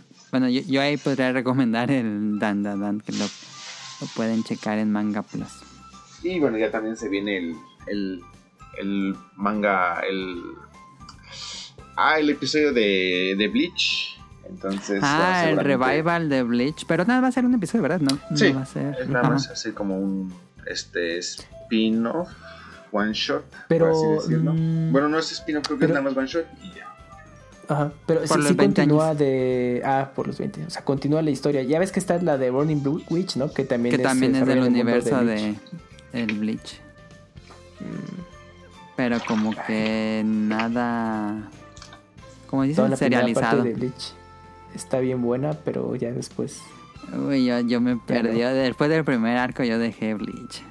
En el anime, sí, después de ese primer arco fantástico, relleno, todo, y le pegó mucho. Y en el manga, eh, des- justo después de- del Soul Society, el arco que le sigue no es muy bueno. Sí. Y trata de levantar ya en el arco final, sí es malísimo. Y trata de levantar en el último arco, pero es como ya too late. No, pero es que de todas maneras el arco final, bueno, ya vamos a hacer el tema de pero no, es que el arco final tiene el gravísimo error de cómo lo terminan, te quedas así de... ¿Qué? Ajá, está apresurado, está apresurado. O sea, Eso. no es spoiler, porque eso está así, se ha comentado. O sea, sin dar detalles, es que está apresurado el manga. Porque el autor tuvo ahí problemas con, no sé, bueno, se combinó con salud y creo que también con el editorial ahí. Y pues ya la tuvo que cortar. Aparte, la serie ya estaba perdiendo popularidad. Sí, y ya es eh, que cayó en la mucho en, Jump- lo- en los rankings. Sí, en la, la Jump no perdona. Es de que si estás en la revista principal de Jump y no estás en los primeros lugares, ya pues, casi casi vas para afuera o, Sí. o invéntate algo. Porque si no, bye. Y Sí, estaba sí, en la época fuerte de. Naruto y One Piece. Sí, yo me acuerdo que finales del 90, principios del 2000, o sea, 99, 2000, era justo One Piece, Naruto y Bleach, eran como los tres series Los tres muy pilares importantes de la de Jump. aquellos años en la Jump, exacto. No, pero quien tenga este, curiosidad por Bleach, vean hasta que Ichigo se transforma contra Aizen Pues, eh, Y- Justo el Soul Society, sí. Y ya ahí dejen morir la serie. Y ahí le paran. O sea, cuando termina de que ya vámonos a la casa, ahí ya se ahí Cuando vean una Muy bonito el arte de Tite Cubo, pero pues que Sí, contrate un escritor. Nah, Tite Kubo es el mangaka más huevón que existe. Este, o sea, sí tiene un arte muy. No, ese es Togashi. todas negras. Es Togashi. No, todo Ah, no, al Togashi- final, al final también eh, abusó Abusa eso mucho que de eso, usaba doble páginas y páginas que nada más con dos líneas y una palabra. O sea, Nah, Togashi, o sea, o sea, hasta dices, Togashi llena, cuando repleta sus páginas de palabras y todo eso, como que dices, Es que, es que sí este se pasa, yo. tiene... No, Togashi sí se manda. Es que más bien, este vato ya como que, o sea, ya también creo que lo habíamos discutido en otro podcast, pero bueno, el problema de Togashi es de que hizo un universo ya sobradamente OP y ya no sabe qué hacer con él. Entonces, pues ya, Ya, tiene que, ya meterle, ya tiene que meter muchísimo, muchísimo texto para explicar cosas que ya no pueden explicar, o sea, que ya están sobradas. Pero Tite Cubo era así de págin, dos páginas completamente negras, este, cuatro calles así en el centro Ajá. y ya acaba. padrísimo, ¿no? Ajá, sí, ya se acaba. Sí, sí se mandado también Kubo Tite. Pero mira, Kubo Tite dijo, ¿saben qué? Aquí muere. Y Togashi la sigue estirando y estirando. Pero y siento que Togashi ya. tiene más talento. Ah, pues es que Tiene, tiene- mira, tiene buenas ideas, Mele, Sí. pero le da muchas vueltas. Las Sí. tiene que, o sea, necesita alguien o su editor de, de aterrizarlas. O sea, es de, ya, ya, Togashi, ya, aterriza esta madre. Ya, ya, Togashi ya, hizo una obra de arte llamada Yu Yu Hakusho. Muchos Sí, Yu Yu dicen Hakusho, que fantástica. Hunter x Hunter es lo mejor, pero nah, Sí. Yu Yu Hakusho es una No, obra Yu Yu de Hakusho. arte insuperable. O sea, yo llegué tarde a la fiesta con Hunter x Hunter. Yo no llegué en el anime. Yo llegué directo al manga. Es que sí te hace Y al falta ver anime. Me interesó mucho. Y Sí, y no, yo me acuerdo que las pláticas que tenías con Daniel, con, Con con Hunter, Hunter x Hunter, pues obviamente dije, ah, sí, quiero ver el anime, pero dije, ya estaba leyendo el manga, dije, quiero leer primero el manga y ya después el anime para tenerlo así como muy fresco. Pero ya conforme lo fui leyendo, híjole, es que había unas partes como de ya, es que yo que sacaba el tomo, neto, sí me pesaban. Yo creo que en el anime está mucho más fluido. Sí, no, pues es que ahí está todo bien acomodadito. Sí, claro, claro. Pero no, en el manga sí es de, güey, ya. Y yo no sea, he leído el manga, fíjate. Deja de aventarte rollos, ya que se acabe. Es un shonen. A lo mejor está mal que lo diga, pero pues quieres acción, quieres viñetas dinámicas, putazos. Y está bien que te dé una buena carga narrativa, pero Togashi no mames, que sí se pasa. Y luego también la calidad de dibujo eh, Sí, era muy. mucho, ¿eh? em, ajá, empezó va, va- bien va a la baja. Y, y va a la baja y si dices, no mames, Togashi. Y, y te- me extraña, digo, qué bueno que tiene sus fans y que todavía la Jump pues tenga fe en él, pero sí es como de, ya, ya. O sea, como a otros, por ejemplo, a Kubo Tite, o de todo lo que ahorita eh, co- comentan, ya la Jump le dijo, ya a la verga. Perdón que se, que se me diga, pero es de, El ya, rant a la verga, de, bye. de Campuchi Perdón. Pero yo creo que era. Togashi no. Por, por Por ventas, ¿no? Me imagino que vendió mucho más Hunter. Hunter que Bleach. Sí, Hunter Pues Hunter es está sí. vendiendo, o sea, cada vez que saca un Vende nuevo bien. tomo, vende bastante. Es que ahorita, bueno, me llegó todo esto del RAM porque, pues hace poquito leí, estoy leyendo eh, Hunter Hunter, entonces leí el último tomo, está increíble, me quedé en el tomo 28 de una pelea, ahí muy importante, y el 29 está agotado aquí en México ahorita, y, Mm. y, pues, lo tenía así a la mano, volteé y por eso me vino todo esto de, de los mangas, pero pues ya, perdón muchachos, ya acaba ahí mi rant. No, y una historia así No, le pasó a una de las joyas más grandes que ha tenido la Shonen Jump, que se llama Katekyoshi Hitman Reborn. Y casi casi Ah, sí sí. también Ah, claro, sí. la, la, la mataron, pero eh, sí también, o sea, como que el autor ya también no sabía como para dónde jalar, estaba, se veía así un plot medio confuso y todo eso, y ya se lo mataron de una manera muy abrupta, como lo que pasó con el final de Bleach. Pero sí, o sea, ese tipo de cosas están. Yo no están he visto el final de Bleach y tampoco me interesa mucho, pero está más abrupto que el final de Shaman King. Ahora, es que el, al final de Shaman King, que eso es lo que también la otra vez quería discutir con ustedes, pero ¿sí, ¿tenemos tiempo o, o lo Sí, dejamos? sí, sí, siempre es Sí, agradable tú platicar de mangas. Ok, lo que pasa es de que yo decía que la el nuevo anime iba a estar bastante bueno porque ahora sí iba a fi- a finalizar como la parte del, del manga. Ajá, En ajá. el anime, este, tenemos, en el anime original, eh, spoiler alert, pero pues ya es un anime viejísimo, este, pues tenemos la parte donde hacen como que este Io, pues eh, hace el, el rey de los chamanes, por así decirlo Sí, sí, sí, sí. y todo esto, pero realmente en el manga el que es rey de los chamanes siempre es este Ho o Ajá. Ajá. No, Jao no, aquí le Jao. decían en la traducción. Jao, No, es, es, es Jao, es Jao, es- es correcto, yo estoy tonto. Entonces, este, más bien logran hacer que le dé una oportunidad a la humanidad y ya este no, no, no los este no los mate y ya medio ahí trate de convivir este con ellos entonces es Ujú. un final a mí me gusta muchísimo o sea justamente cómo logran este eh, ¿cómo- se perdón mi español es muy Con- malo pero Concluir, cerrarlo. eh, no, eh, eh, este, digamos, los dos lados de How, eh, y más que nada a través de, de las peleas y de las conversaciones que tienen en la pelea, que eso es lo que yo realmente quiero ver. Pero no siento que el final, de todas maneras, en la, en la parte... Es un poco tanto. anticlimático, dirías. eh, sí, o sea, vamos, eh, no cumple con ninguna de las expectativas que todos esperan, y de hecho... Ajá, ajá, Como les decía, o sea, el gran problema fue de que todos le estaban mandando cartas, o sea, todos los fans le decían a este al mangaka, oye, pues este, hazte esto, que pase esto y cosas así. Y él se berrinchó, así hizo berrinche porque ni en ventas Mm. estaba mal, ni en lecturas, o sea, no era el más popular, pero pues ahí la, la estaba llevando, o sea, Se un- mantenía. un manga ahí mantenido, semanas buenas, semanas malas y, y se emberrinchó, así dijo, no, es que mi manga nunca va a estar a la expectativa y a las alturas de, de los fans, entonces prefiero matarlo aquí. Y ya todos se quedaron así de, ah, pues bueno, pues ya tu, tu, tu berrinche y pues ya lo, lo terminó, así dijo, nada, ya aquí se acaba. Entonces, o sea, nadie se esperaba así como que ese final, no lo siento malo, Ajá. pero también no lo siento tan abrupto, o sea, como que sí la pensó y dijo, no, ¿saben qué? Pues lo voy a acabar y lo voy a acabar así y, y listo. Y lo que pasa con Bleach es no tiene ni pies ni cabeza ya como para agarrar el final y dijeron, no, pues ya sabes qué, ya termina esto, agárrate un tiempo después y ya pon así que ya todos son muy felices y listo. Y ya, se acabó. Entonces como que sí siento que son dos circunstancias un poco distintas. Ok, ok. Pero vamos, no, no, no te pierdes de nada. O sea, de- es más, te lo pongo así. Tú puedes agarrar el último chapter de Bleach, leértelo y sin importar de que hayas es- dejado ese hueco y lo Ajá. entiendes perfectamente. O sea, ah, ya, ya, ya, ya entendí, ya entendí. o sea, sí, o sea, de hecho, si quieren leer el nuevo chapter de. Bleach, sí les de- recomiendo así mil veces. Leanse el último chapter de Bleach, leanse el final. Realmente no, no se van a perder de nada ni necesitan saber nada para ver y, van a decir, ah, pues listo, y ya. Y pueden entrar al nuevo chapter sin problema.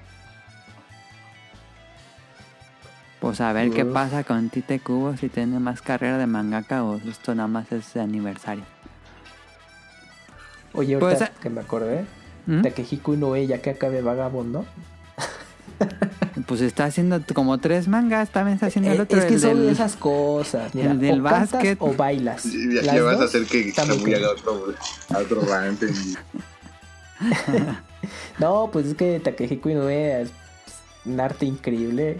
Sí. Pero sí es de, a ver señor, ya concéntrese en una obra y termínela, por favor.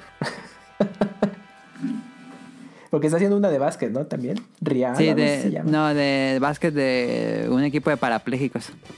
Ajá, pero no me acuerdo el nombre. Sí, no me acuerdo cómo No me se llama. Pero es cortito. Y no sé si tenga ya otro manga ahí ya trabajándolo, pero de momento. Pero como sé que ya alcanzó esos esta como rango de superestrella, entonces ya hace lo que quiera. Sí, está cañón. Pero pues bueno, pues ahí están to- todos de estos autores que les platicamos. En México se están publicando sus obras Sí, ahí a través de hecho. Panini. Sí. Eh, Hunter x Hunter Shaman King, Hunter x Hunter, Vagabond. Vagabond. Entonces, por si las quieren checar en su momento, pues ahí están eh, las opciones. Y pues ya decidan, oh, pues váyanse pues más a la segura, vean las adaptaciones en anime. Y pues ya si les gusta, pues ya se echarán en el volado de leer la obra, ¿o no? Nah, yo sí les recomiendo vean mejor el manga antes que el anime. Pero mm, yo creo que en Hunter x Hunter conviene más el anime, ¿no? Sí, yo creo que sí. Porque si yo, yo sí le, si me le dije, yo le dijera, lee el manga, no, yo creo que para... No, no le tendría paciencia, el Yo de leí, leí el manga, pero nada más el primer arco del ar- el examen del cazador, ese fue lo único que leí. Ah, y sí me gustó. ok, ok. Sí me gustó el, el manga, pero sé que más adelante se pone mucho más complejo y eso lo resuelven de una manera mucho más sencilla en el anime. Pero es que re- ajá. realmente en la parte del manga, o sea, yo diría que los últimos que sean ocho tomos son los que se vuelven medio complicados, tediosos, pero los demás como Sí. que sí son fáciles de leer, o sea, es una por otra, o sea, como que se resuelve en el manga un poco más fácil o, o sencillo el, el problema, el plot o algo así, entonces no, no, no van a batallar hasta ya los últimos tomos donde van a ver así páginas repletas de texto y van a decir qué onda con estos dibujos y así to- Ujú. todo mal. Pero antes Sí, justo yo estoy en esos últimos ocho tomos. es una lectura bastante, bastante agradable. Y Sí. me acuerdo, o sea, eh, por ejemplo, ese feeling que tenía yo al principio cuando leía Hunter x Hunter, decía, es que esto es, un- esto es increíble, o sea, es como una combinación entre One Piece, este, Monster Hunter, eh, Ándale, sí. vari- varias cosas así, este, una combinación muy, muy atractiva, pero bueno, ya después se perdió. Sí, Como de videojuego, ¿no? Porque pues, hay una parte que justamente se desarrolla estilo videojuego y te da toda esa sensación. Y pues está, está interesante, y pues más por la época, porque pues, estaba el PlayStation, el, el primero, y yo creo que pues, Togashi ahí estaba bien inspirado de estar jugando mucho y lo supo como, lo supo adaptar. Pero sí, ya llegó un punto en el que entró en hiatus la, la historia, lo alargó y pues ya todo lo que hemos platicado. Y de Bleach, pues, coincido, pues yo creo que termina en el Soul Society y ya. y ahí quédense si quieren. Eso está peor, Sí, pero en bueno. el anime. Pero bueno, pues ahí está. Este, Recomendación de anime y mangas. Recomendación de Personalmente anime y es- manga. de las transformaciones de todo el universo de anime y manga que más me gusta. Ese Ichigo con su traje negro y el cabello así Ah, sí. largo. Se ve increíble. Sí, es que el diseño de personajes a ti te, Ah, lo a mí- se lució mucho. Un En popular opinion lo sentía muy edgy, me sentía como Shadow de Sonic cuando hacía esa Ah, bueno, transformación. sí, sí, sí. Pues es que era por la época. Ajá, ajá, era la época exactamente. Era muy, Ajá, muy contexto a su época. Sí, sí, sí. Pero en general es buen arte.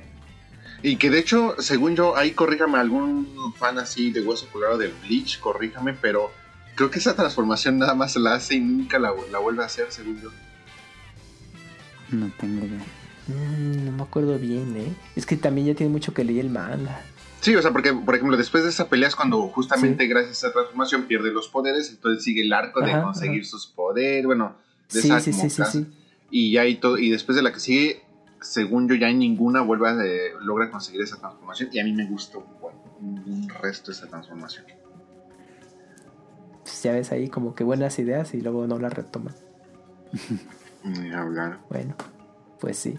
Pues ahí está. Su recomendación en anime y mangas. Pues ya que el público elija El lo que podcast quiere. de, de mangas y de fans de. Eh, ¿Tomamos eso como random o todavía hablamos de Tokio 2020? No, Digo, pues para ahí sí no sé. aprovechar a, a Rion que tenemos aquí. Pues sí, pues ya Tokio 2020 ya. A este ver. programa va a salir cuando ya se terminen los juegos, ya que Sí. se cierre el ciclo. Vámonos a. Random.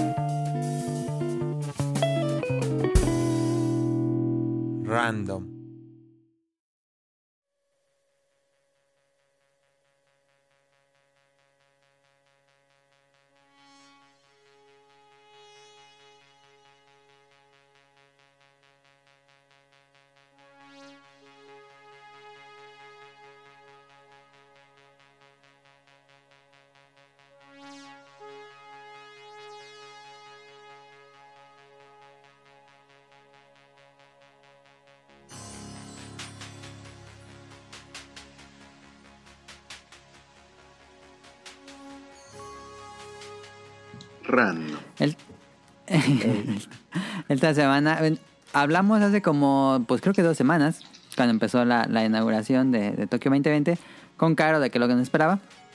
Este, se supone que va a estar Tonali y ya ni me contestó. Para hablarnos del deporte. Yo creo que en el próximo programa, él ya que hable de los deportes, tal cual, ¿qué le parecieron los deportes?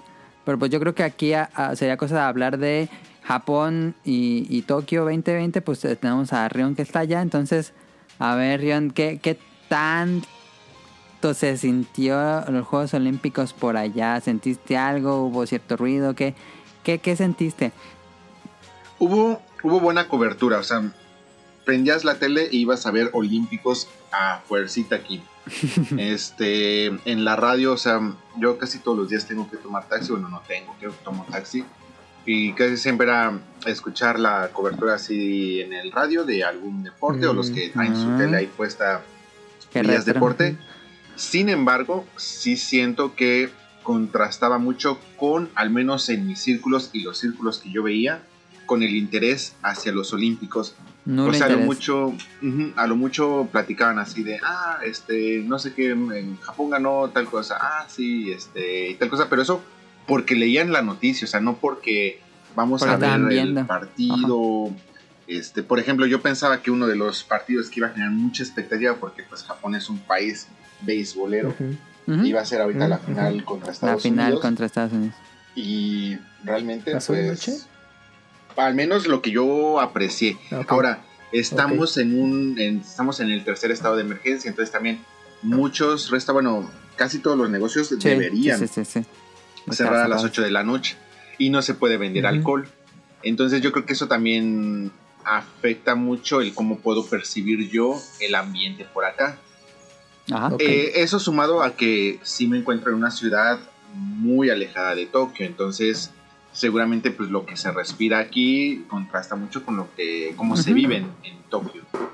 Pero pues sí han visto, por ejemplo, no sé si vieron las noticias, eh, antier, eh, una persona en Tokio eh, con cuchillo atacó a 10 Ajá. personas. Sí, vi la. Entonces, este, pues han, habido sucesos ahí que entre la pandemia, entre ahorita el nuevo Delta Plus, que parece esto ya no sé.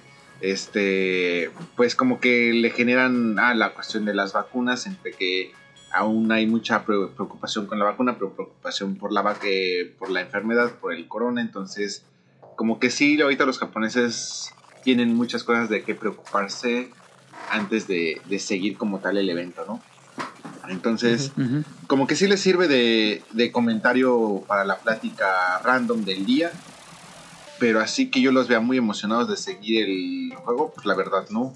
O sea, yo siento que mucha gente hasta vio los partidos de México por mi culpa, que porque realmente quisieran ver los partidos de, de, de la selección o algo así. Entonces, sí, sí siento que no hubo mucha atención, no hay muchos extranjeros también por aquí, pues las eh, fronteras están cerradas, este, los, los contagios están en sus puntos máximos, entonces como que todo eso también como que no ayudó a que a lo mejor se pudiera contagiar un poco más el, el ambiente olímpico por acá.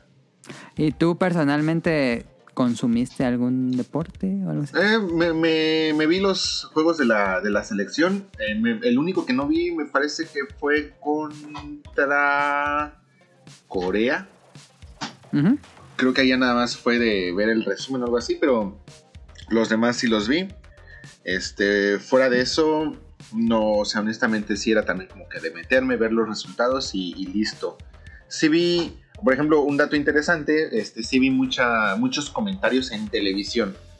Y ojo, eh, en estos programas de televisión es el comentario de ese programa en, en particular, así que no lo tomen como el comentario el- de toda la televisión Ok, ok, japonesa ok, ok. ¿Y qué- ni de la ni de la sociedad japonesa como tal. Con respecto a el patinaje, este mucha gente ¿Qué se estuvo pero bueno con el skateboard principalmente, Ah, no- con no el skateboard, ok.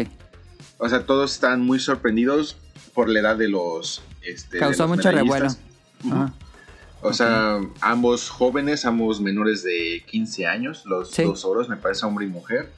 Este, y contrasta también muchos, muchos de los comentarios que yo veía en este programa, pues decían, es que eh, la impresión que tenemos todavía hasta antes de esta noticia es que pues el skateboard es como que una actividad de personas como que no muy gustosas de cumplir con sus responsabilidades u obligaciones. Como de O sea, vagos. Sí, o sea, principalmente de vagos. Y de hecho, hay muchos parques que cada vez están prohibiendo más que, que patines. Ah, patines con la patineta. Sí, es lo que decían los comentaristas cuando yo vi los eventos. Decían que en Japón a veces era ilegal. Sí, o sea, más que ilegal, prohibido, vamos, no te van a arrestar. No, Pero, Pero- prohibido. Sí va a llegar, sí puede llegar la policía y decirte, llégale. Va a llegar el, el de seguridad. Entonces, si ves, por ejemplo, yo que siempre estoy caminando aquí en las madrugadas, si ves a estas personas reunidas en, eh, afuera de los edificios donde tienen así como que escaleritas y estos Sí, sí, sí, sí, rieles sí. y cosas así, grabándose, Ajá. practicando y todo eso. Pero ya en la noche, no, no Sí, o sea, horarios. no en la madrugada, de hecho. O sea, No, ya. y ahí todos reunidos. Eh, vamos, yo que vengo de México y yo veo, por ejemplo, un chaca que si me da miedo, pues yo veo estos chavos y, y yo hasta los veo más como chicos Tokyo Revengers, ¿no? O sea, como con esas fachas. pandilleras. Pero no, no, no, no me intimidan o algo así, pero pues aquí en Japón es como que el sí, sí los intimida, sí intimida como que ese tipo de gente. Entonces, este sí, sí hay como que una imagen medio negativa socialmente hacia esta actividad. Eh, estaba viendo en las escuelas y no hay clubs, o sea, ya saben que aquí en No, no hay club de clubs skateboard. porque justamente en, la- en las escuelas no se permite tampoco ni siquiera ir con patinetas. O sea, aunque tú no patines dentro de la escuela, pero tú digas, sabes que saliendo voy a ir, no puedes llevar un- una patineta a tu, a tu escuela. ¿Y crees que con estos juegos cambie un poco la percepción? Eso es lo que justamente estaban discutiendo ahí. O sea, Ah, ahora ya. Japón Era el dilema. Eh, justamente ya no solamente es el campeón, sino no van a querer soltar eh, Sí, sí, el sí, campeonato. Entonces, Claro. Eh, van por ejemplo, si hay Senmongako, que sería como escuelas especiales, escuelas técnicas. Y hay una, por ejemplo, de patinaje. Y hay una donde sí tienen como club deportivo el patinaje. Entonces yo creo que ahora pues iban a tratar de darle especial empuje para, uno, pues mantener la, la medalla, porque pues, no, no creo que les guste perderla. Yo creo Y que seguir con los talentos. pues, sí hubo también comentarios de, no, es que como perdimos en karate, o sea, siendo una disciplina 100% japonesa y perdimos contra una española. Ah, no sabía, fíjate. Es, es donde, perdón, ahí sale un poquito ese nacionalismo, ¿no? De japonés, Sí, de ojo, oye, pues ojo, este deporte en surgió de ningún- aquí, ¿qué onda? En ningún momento, al menos en, en los medios que llegué a ver, Ujú. Se, se referían despectivamente a, a la española en, en ningún momento. O sea, simplemente era así como que. Es que como perdimos contra una contra una española o Ujú. algo así, si este es un Ujú, deporte ujú. nacional y no sé qué. Y tampoco así como que haciéndole shaming a la japonesa que, que perdió, o sea, como que hagan. Ok, ok, ok. No, no es más, sino. Era así como que retórico, ¿no? Es que cómo, Ujú. cómo perdimos, o sea, que este, qué pudiéramos este, hacer ahí, o cómo es de que la cultura está, cultura japonesa está impermeando en otros países y la gente se está preparando. Y, o sea, bueno, también no es secreto que gente viene aquí a prepararse. Entonces, este, sí, como que sí hubo ahí varios comentarios interesantes. Entonces, yo creo que en esas vísperas estaría interesante ver cómo evoluciona esta parte del el skateboarding aquí en Japón. Por lo pronto, pues hay muchos parques donde no puedes eh, patinar, no puedes andar ahí con tu patineta. Entonces, en las escuelas, pues por supuesto que no es una actividad normal ni ni siquiera de club. Entonces, pues estaría interesante ver para dónde, dónde avanza este, este tema. Y por otro lado, este Kamui eh, vio los Olímpicos, pero de manera tradicional, como le hacíamos en los noventas. No, no es cierto. Kamui estuvo viendo la, la tela abierta a los canales mexicanos. Yo la verdad es que solo consumí el canal de YouTube de Marca En Claro. YouTube, marca claro. Ujú. Y ese fue donde yo consumía todo porque pues, no tengo ni siquiera cable a la tele. Este, pero ¿qué pasó ahí? ¿Cómo estuvo la cobertura en, en estos canales dejando? Ahorita hacemos, ahorita hacemos el rant de lo que hizo cierto canal. Ahora le toca a Rihanna hacer el rant. Bueno, por ejemplo, eh, estuve pendiente, obviamente, aquí en México de Televisa, TV Azteca y un poco de marca claro. Ajá. Qué bueno, Marca Claro, estuvo creo más- que es de... Ah, no es de Selim, ese es de Selim. Es de Slim, ajá, que bueno, marca claro se puede ver en YouTube En- ajá. y en la plataforma de stream de de... de Claro. Claro- Claro, claro video. Claro Video. ujú. Eh, y pues bueno, obviamente en, Mar- en Marca Claro, pues sí, eh, concentrados a lo que iban, que es justamente la nota deportiva. Y pues era un programa de una hora de duración aprox. Y si tú lo que te interesaba era el deporte, pues tenías, esa era tu opción principalmente, ¿no? Y pues sí, sí tenía ahí la, la sección también de, eh, de esparcimiento, ¿no? Que es sección cómico y todo esto, pero no, nada así como muy grave y era algo mínimo, era como de, bueno, pues... ¿Siguen haciendo entonces las incluye. secciones de- de comedia? En, en Claro le incluyeron, pero era así como Ah, algo muy pequeñito.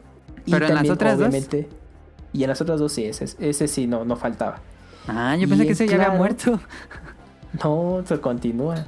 Y en claro, aparte también te daban tu nota de, de color, que es, bueno, como ese dato cultural, ¿no? Ujú. Según el país en el que estén, pues es- te iban a hablar un poco de, de lo que ocurre. Documentales, ah, ahí. cápsulas tipo documental de, del lugar, de Japón, pues. Pero, en- pero en claro sí era como muy breve ese asunto. y Sí, no, nada más era deporte, enfocado en deporte. La nota, exactamente. Y pues obviamente pues su presupuesto pues para, para hacer todo pues es mucho más limitado y pues tenían que aprovecharlo y dijeron pues, solamente nos enfocamos en esto y Aunque punto. pues Y yo ya. creo que el presupuesto, claro, era más que nada tener todos los deportes en vivo y no- narradores. Sí, exactamente. Ahí es donde Porque más la, y, pues, la aprovecharlo. Televisa y TV Azteca tenían los deportes en vivo o no?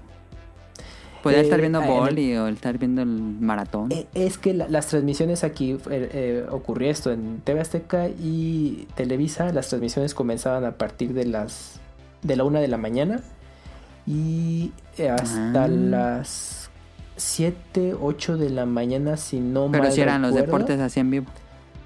Sí, eran los deportes en vivo, pero pues obviamente Ah, se no tenían que ir saltando de uno en uno. Pero la ventaja en claro, internet, Eran ya los, los sabes, es- canales, ajá, transmisiones tienes los canales dedicados, entonces si había algo que solamente te llamara la atención, tú elegías el canal en YouTube Sí. o, eh, o en tu aplicación de Claro Video y listo, ¿no? Sí, Y en, y en TV Azteca y Televisa sí Estaban tenías- saltando de uno en uno.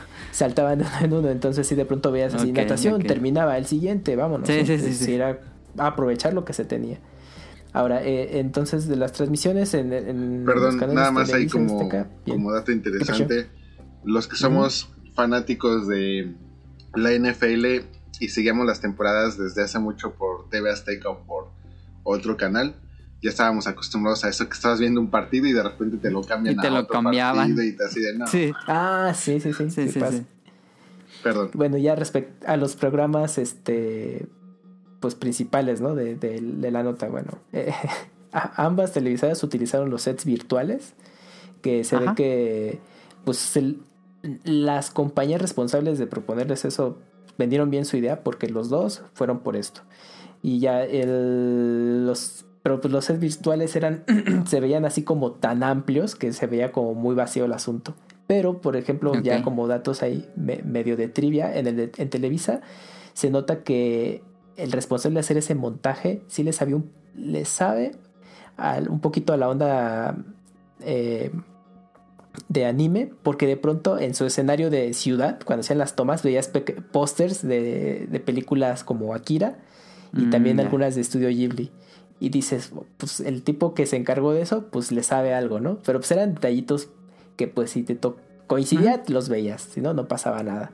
Y pues ya en cuestión del contenido, eh, pues no, pues por ejemplo, toda la primera parte del programa que duraba como dos horas, eh, era toda la nota eh, cultural o de color, seguido de, y lo alternaban con secciones de, de comedia, no muy afortunado.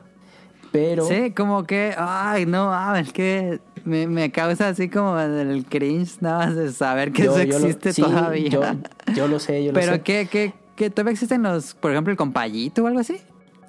Eh, no, eso ya es como una nueva generación. En, ya son en otros. ese Ah, ya, ok. No tengo Sí, mucho por ejemplo, que no lo veo. Tel- Televisa tiene utilizó un personaje virtual así de CGI que lo detesto y ¿Como Fursi pero o qué? lo meten- más o menos tiene ¿Como el- Serafín? parecido ¿Cómo será? algo algo así ya ya, ya se ve ahí la tecnología y, Ya, y ya la inversión ven- de dinero ya se ve mejor ya se ve mejor pero aún así es como de ni al caso Eh, obviamente también tiene sus secciones de, de comedia también o, de- o como de concurso ahí extraño nada afortunado y obviamente la, la nota deportiva pues no era al final pero es que aquí va un dato muy importante e interesante es que cuando hacen los estudios de mercado para estos contenidos de Pues la gente no le eh, interesan los no deportes. le interesa el deporte, de Ajá. verdad no le interesa. Lo que le interesa es justamente la- las, las notas de cultura de sea el país que sea. Ajá. Eh, No, no es que sea solo Japón, o sea, el que ustedes quieran, eh, donde se esté llevando a cabo el Mundial, Juegos Olímpicos, a la gente le interesa saber qué hay allá. Ajá. Porque, ¿Por qué? Pues porque pues, es su oportunidad de ver qué otras cosas ocurren en el mundo. Sí. Entonces, eso es lo que eh, más llama la atención y es lo primero que ponen. Y ya la nota deportiva, que sería lo relevante, pues no, pues va al final, ¿no? Entonces, pues así pasaba. Pero de los contenidos de, de culturales, en este caso de Japón, creo que Televisa, lo que a mí me gustó es que te, te incluía, eh, bueno, yo le ponía el lado oscuro de Japón, pero no, no se llama así. Pero te hablaba justamente de todo esto que, que no es que Tan no público. está tan público de Japón, ¿no? Así Es como cuando Ryonju nos habla de sus cosas de Sí, justo, justo como cuando habla del lado B de Japón, tenían una cápsula así y pues, bastante interesante. Creo que era, era buen- buenos reportajes y te daban una visión de pues, también qué cosas pasan en, en Japón, ¿no? Pues, todo, pues la corrupción política que existe, pues el tema de yakuzas, este, pornografía, etcétera, etcétera, etcétera, ¿no? Entonces creo que eso también es, estaba bastante rescatable. Oye, Y, pero sí lo eh, cubrían, ot- digamos, de, de una manera eh, un poco objetiva, o si era así como que no, es que en Japón se consume este pornografía No, eh. infantil y, y vean aquí, todos pueden comprar pornografía infantil y cosas así. No, no, no, no, no, no, lo, no lo manejaban, algunos yo así lo percibí de manera amarillista, amaril- Amarillista. amarillista, ajá. No, no lo tocaban así, era nada más de, bueno, eh, Japón se caracteriza, bueno, por, o sea, como lo, lo positivo, Sin embargo, también existen estos temas y van así asado, ¿no? Ajá. Y obviamente era una cápsula de que te gusta máximo tres minutos, ¿no? Tampoco es así que. Ah, ok, 15 pensé que era más larga, ok. Sí, no, o sea, ahí- ahí sí los tiempos en eso sí tenían que ser eh, bien aprovechados. Entonces, pues, iban al, pues, a lo que van, ¿no? Pues, informarte de esto y punto. Tenían, ot- tenían un bloguero que se llama Beto Godínez, que es un mexicano que, que vivía en Cuernavaca se fue, y se fue a radicar a Japón porque en un viaje que hizo a Japón conoció a lo que es su actual esposa. Entonces fue así de casi casi pues, amor a primera vista y entre una y otra cosa se pudieron casar y pues él ya se fue a radicar allá a Japón y pues sirvió muy similar a los bloggers de YouTube Sí. de pues como mo- nota muy general. Hay sí nada relevante, pero bueno, pues, ahí tocaba algunos temas eh, interesantes y pues ya lo hacía ya ameno el asunto. También tenían otro de lo, lo clásico, el de, el de comida, eh, que también estaba interesante, pero, Pero- no- nada que no, no vieras en YouTube. No había muchos de bien. Televisa allá, ¿no? Me imagino, como que para que probaran el platillo. ¿O ¿Muchos eran aquí No, o qué? eh, eh, es que, por ejemplo, estos colaboradores que te platico, el que hacía el recorrido gastronómico, el youtuber mexicano, eh, ya uno pues ya vive allá y lo contactaron. Y el que hizo el recorrido de comida, mexi- eh, comida mexicana, el que hizo el recorrido gastronómico allá en Japón, pues obviamente yo creo que sí le han de haber dado un presupuesto, pero pues parte de él también ha de haber sus, sus propios gastos para cubrir su- sus reportajes.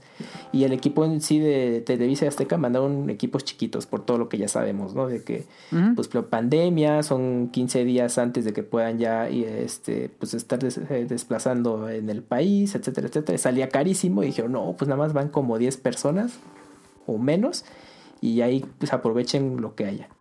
Entonces, en, e- pues, de eso, en cuestiones de, de reportajes de color, pues creo que es lo más destacable en Televisa, fue lo, que les platiqué. Que se pueden ver en sus canales de YouTube, si les llama ahí la atención, de pronto, los pueden ver en, en TDU, eh, Televisa de TUDN, perdón, TUDN. Y entre todos los videos, ahí están la- las secciones que les platiqué. Ahí pueden ver todos los reportajes que duraron dos semanas. Yo no puedo. Y en el caso. Ajá, ¿Están ¿lo tienes en todo, todo lo que Uh. sea de olímpicos eh, de otro país lo tengo restringido. Ah, no sabía. Uh, Que bueno, no es como Pero- que fuera a por- ver las cápsulas de televisión. No, no, no, pero sí, como de curiosidad de pronto, dices, ¿a poco Sí, no está- puedes está rara. el... está Marca raro? claro, no creo. Por derechos, ¿no? O sea, por A ejemplo, lo de marca sí, derechos. claro, o sea, puedo ver los, los videos que hagan, pero los en vivos no los puedo ver. Ah, Mm. sí, entonces es por derechos. Pero de los transmisión. on demand tampoco, o sea, la transmisión ya grabada. Si los suben como video Ajá. y no, no, o sea, no sé qué condiciones deba de cumplir o no, si puedo o no ah, puedo. ok. Mm. Pero por ejemplo, en Twitter, no, eh, por ejemplo, incluso lo que pasó con esta morra en el metro, no lo, yo el video original yo no lo puedo ver de ella, tengo, tengo que ver el, el subgrabado por otra persona, Ah, ya. Ah, porque luego, luego ya me sale el strike así de este contenido está bloqueado para tu región. para tu Mm. región. Uh. Ajá, exacto. Bueno, y ya en TV Azteca no difiere mucho de lo que les platiqué con Televisa. eh, pero pues sí, las secciones que, de, bueno, fuera de la nota deportiva que creo que es rescatable, había una de... eh, tenía un título de origami, que era un juego de palabras, no, no que se enfocara a hablar del origami. Eh, era un juego de palabras su sección. Y también eran temas muy generales, ¿no? De- desde la eh, educación en Japón, que, que ya a lo mejor en YouTube, en un blog ya, ya hemos visto, pero pues, eh, estaba bien aprovechado. También cosas deportivas eh, que ocurren en, en Japón. ¿Y cuál- no cuál prefieres? Del ámbito. ¿O cuál preferías ver? Ah, es que sa- ¿sabes qué pasaba? Que luego se competían entre ellos con los con los este, con las secciones, ¿eh? Ajá. Porque por ejemplo en Televisa pasaban el, el lado B de Japón y al mismo tiempo pasaban el reportaje este de Ah, sí, se lo ponían, estaban como viendo Sí. cuál echar. Sí, y entonces yo dije, no mames, pues es que también quiero ver el otro. Y lo pasaban al mismo tiempo, pero le daba un poco más de preferencia al de Televisa, pues, porque se me hacía un poco más. Kamui estaba como el meme ese de viendo el fútbol y cuidando el petróleo. Ándale, justo así estaba. Entonces, pero los contenidos, creo que el- el- los de Televisa sí fueron un poquito más este, me interesantes. fueron un poquito más interesantes que los de Azteca. Pero bueno, ya fue, fuera ya de, de todo eso. eh, pues no, pues obviamente pues, si querían ver la... la- ah, si querían ver la not- eh, los deportes, eh, el Televisa tenía acción olímpica y ese sí era una hora, resumen del Ok. deporte tal cual. Y ese sí se me hacía bastante bueno y yo ahí ya me enteraba de cómo iba todo este asunto. Pero ya de los otros, pues no, nada más pues era el tema ahí de la nota de, de cultura y si querían verla o no. Pero, pues, Pero en general preferías el contenido de Televisa, dirías que lo hizo mejor. Por las secciones, en el tema de secciones que les platiqué, sí. Ah, creo, que- creo que creo que apostaron un poquito a hacer contenidos más interesantes que en el caso de Tebasteca. En ese sentido, como que dijeron, bueno, vamos a invertirle un poquito más o este para hacer reportajes de, de más interés y que destacaran de algo. Sigue riendo. O sea, me, Es que sí, así. me muteé Ajá. la conversación de aquí, pero estoy viendo que, pues obviamente en, en, en donde estamos grabando, pues ahí sí se escuchó toda mi carcajada. El meme de el bien del food y cuidado del petróleo. Es que ese es de mis, de mis memes favoritos de, de todos los Sí, tiempos. Uno es de sí está cagadísimo. Ay, Pero bueno, pues ya ves. Entonces dirías que estuvo bien, Kamui, en, en general la, la- la cobertura en México. Por marca, claro, sí. Yo creo que sí. Y, sí, sí, pues eh, TV Azteca y Televisa. Pero, pues, hicieron un del trabajo deporte, decente. pues. La- Sí, las, pues las es que- televisoras. Sí, no, no tenían acceso total como claro por el tema de derechos. Ajá. Pero pues ahí hacían sus transmisiones con lo que se podía y pues obviamente sí tenían buenos cronistas deportivos o especialistas. Y pues no estaba mal. O sea, si te tocaba ahí ver el deporte en el momento, pues creo que lo ibas a disfrutar por igual. Pero pues claro, tenía la ventaja que estaba en YouTube, como tú lo hiciste, tú los viste Sí. ahí, los deportes. Yo tú ahí- podías elegir qué, qué ver en particular. Y aparte el programa ya de deportivo sema- de, de la, del día se concentraba solamente en eso. Y yo que, fíjate ese, ese programa deportivo que era resumen, nada más lo vi una vez. No, prefería ver los, los programas, lo digo, los deportes en vivo. Ya, ya, ya. Es que, pues, es que ya la- en, en ese tipo de programas ya te enterabas un poquito más de, todo, ciertos sí. eventos. Ajá, pues como esta famosa nota de los uniformes que dejaron las de Ajá. softball y todo esto. O sea, pues ya da- daban más detalle de, de- de esas notas. Pero pues sí, pues, si ya veías la transmisión, ya tú te dabas por bien servido. Y, y bueno, creo que Marca Claro todavía, bueno, si de casualidad ahí como que quieren ver cositas ya posterior a los juegos, pues eh, tienen el on demand, que es- está grabado. Entonces, si de pronto quieren ver algo muy en específico, Sí. no sé por cuánto tiempo, Eso sí, quién sabe. los ¿eh? juegos, pueden ver. ¿eh? Sí, no, sé- no sé si terminando los juegos es de ya tienen que quitar todo eso o Sí, solamente tienen vigencia sabe. tanto tiempo. Ojalá se Entonces, quede. Sí, eh, pues estaría bien, pero pues ya es como es ese tema de los Juegos Olímpicos, los derechos. Sí, no, Que no, no- creo. no- bueno, a lo mejor Tonali va, eh, va a estar más enterado, pero yo no sabía que como habían registrado los Juegos Olímpicos. Ah, bueno, rápidamente. A lo mejor Tonali lo sabe, Ajá, eso es lo pero que yo no decir. sabía que se había registrado así Juegos Olímpicos Tokio 2020 y ah, muchos medios no podían hacer la mención de Juegos Olímpicos Tokio 2020 por derechos, ¿eh? Ah, no. porque era, era, sí fue, lo registraron como marca, entonces luego por eso muchos decían, no, pues justa deportiva, de, de verano, todo eso, justamente para evitar eso, yo también sí me Como quedé, el portero "Neta, no este de mames". Eugenio sí, Derbez. Sí, sí, como el super portero, justamente, justamente así aplicó yo, ¿es neto? Pues bueno, pues, pues sí fue, ahí este, Tonali, pues puede saber un poco más de ese asunto, pero sí yo no sabía, ¿eh?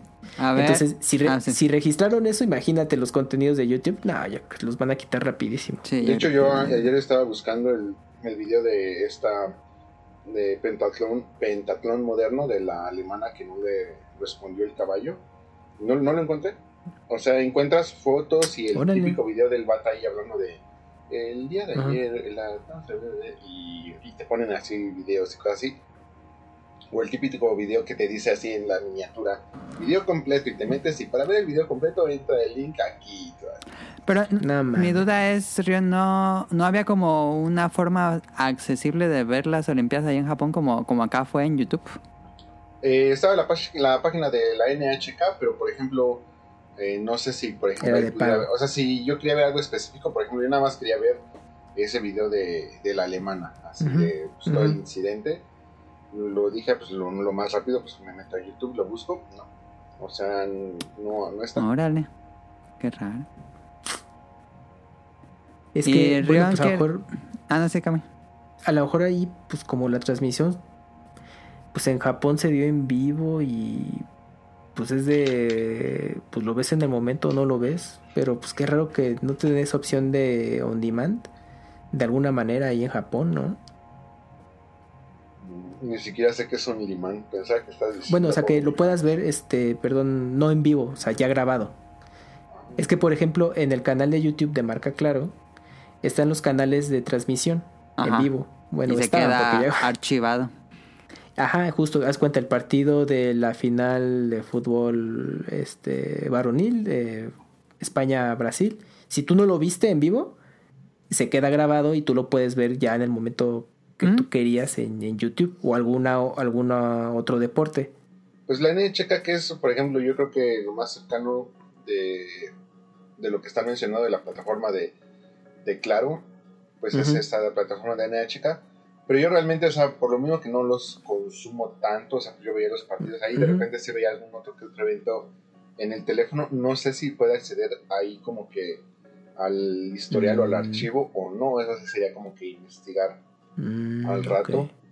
Pero no, no, no, no te sabría decir si sí está o no está. Rion quiere hacer rant del lo que causó cierto ruido en Twitter de este pues reportaje de esta de Televisa. Pues Eh, ¿Cuál? Ah, Además, para, para ponernos en contexto. En contexto para el público que no sepa, eh, una hicieron una cápsula en Televisa donde una reportera eh, se subió al tren, a un tren de, de, de Al Japón, Ah, ya sé de hecho cuál. fue al metro. A cantar. al metro y se puso a cantar Cielito Lindo porque porque pues se les hizo porque- gracioso, no sé, querían llevar como la picardía mexicana o algo así, yo entendí. Sí, algo así, ya sé cuál La te verdad refieres, es sí, que sí, yo vi y empezó a cantar y cerré el video y dije, no mames, sí, sí me dio como mucha cosa. Dije, no, no Pero- puedo verlo completo. me da Pero mucha entonces pena. eso fue, fue nota en Japón a cierto punto. No, bueno, yo, no, yo, vi nota ¿o- o en, qué pasó? en Twitter. Mucha gente estaba quejes y quejes. Yo vi mucha gente Ah, quejándose del video. Órale, no, yo ni, ni en cuenta. Este, pero, o sea, de- ver, por ejemplo, de nota, lo que yo sí vi de nota aquí en Japón fue, por ejemplo, los de ahorita de los de la ruta de la garnacha que se contagiaron y que estuvieron ¿Neto? ¿Cómo Están crees? están contagiados, ahorita están en, en hotel COVID No por- por contagio, pero pues es que esos güeyes, o sea, se supone que traían este licencia de ¿cómo se llama?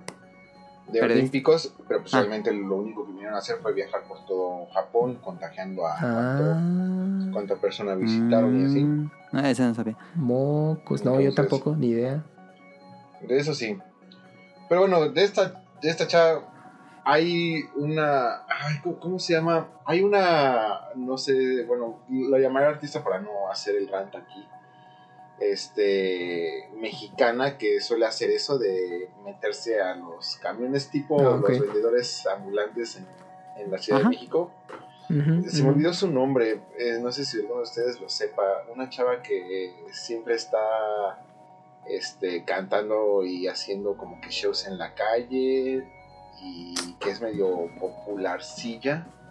Este, No me suena. No, yo es que hay mucho. Con esa descripción, pues hay muchas personas así.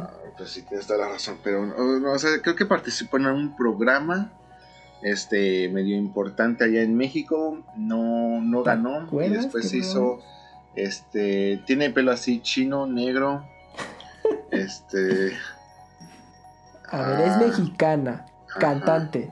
Sí, Participó la pasa- en un programa. se la pasa haciendo así como que shows en que se sube así en el metro o en la combi y empieza a cantar. Y ti- tiene, ella, ella generó, ella creó su propio estilo musical que se llama, este, no, pero mi, mi memoria es lo peor que existe en este mundo. Este, cata- catarsis pop, creo.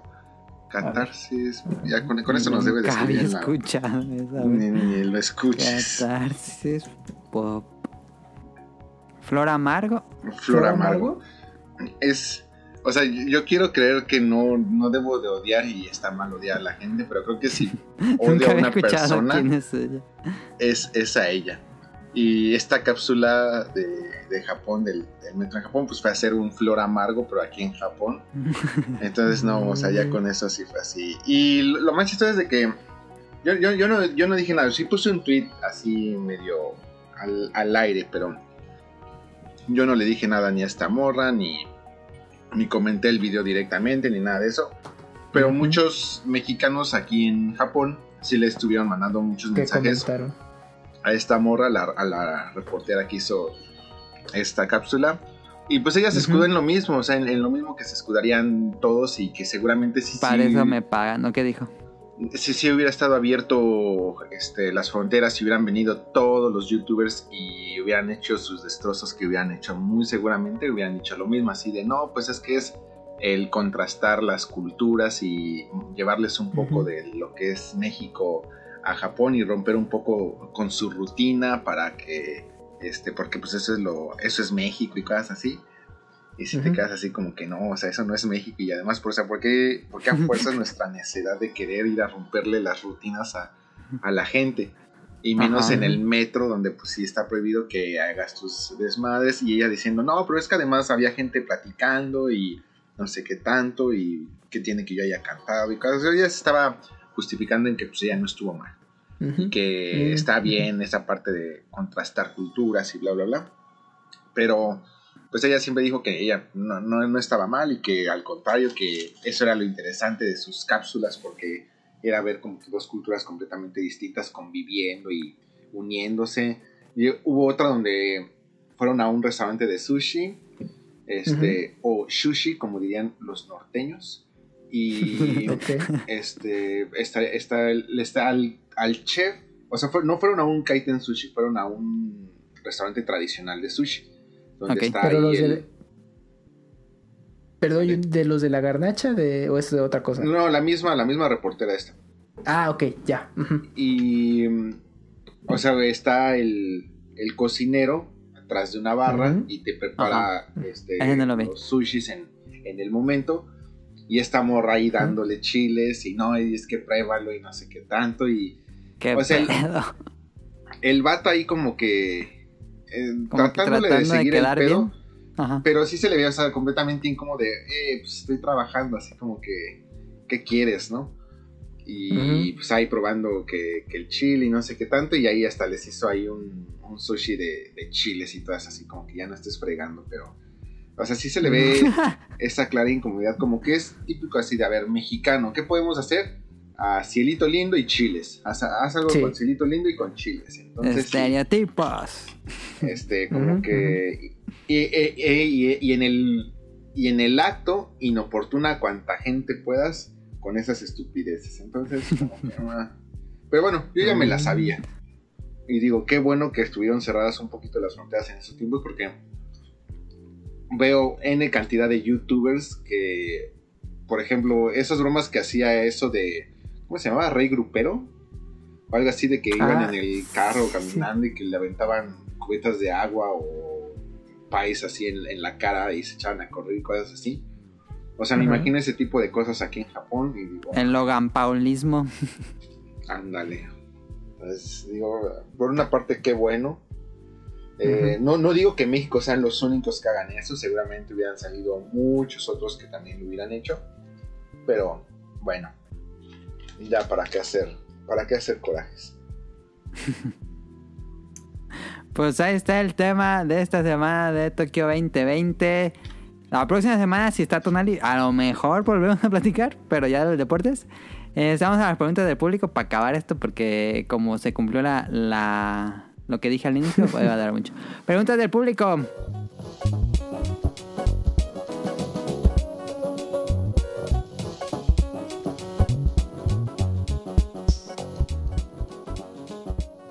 Me escribió, me escribió Jacobox desde... Ah, no, sí, fue esta semana. Este, porque tenía... Ah, es que el, programa pasado dijimos los juegos más caros y él tenía... un- Ah, tiene el Aero Fighters de, de Super Nintendo, que es bien raro y bien caro. Em, Jacobox nos dice, ¿qué hacen para cuidar sus cartuchos y CDs que tienen de colección? Yo por lo general solo les paso un trapo para quitarles el polvo y trato de tenerlos en un ambiente fresco, cosa que en Culiacán es muy difícil. Ya a algunos juegos en disco se les ha despegado la capa metálica donde van escritos los datos haciéndolos inservibles. Oh.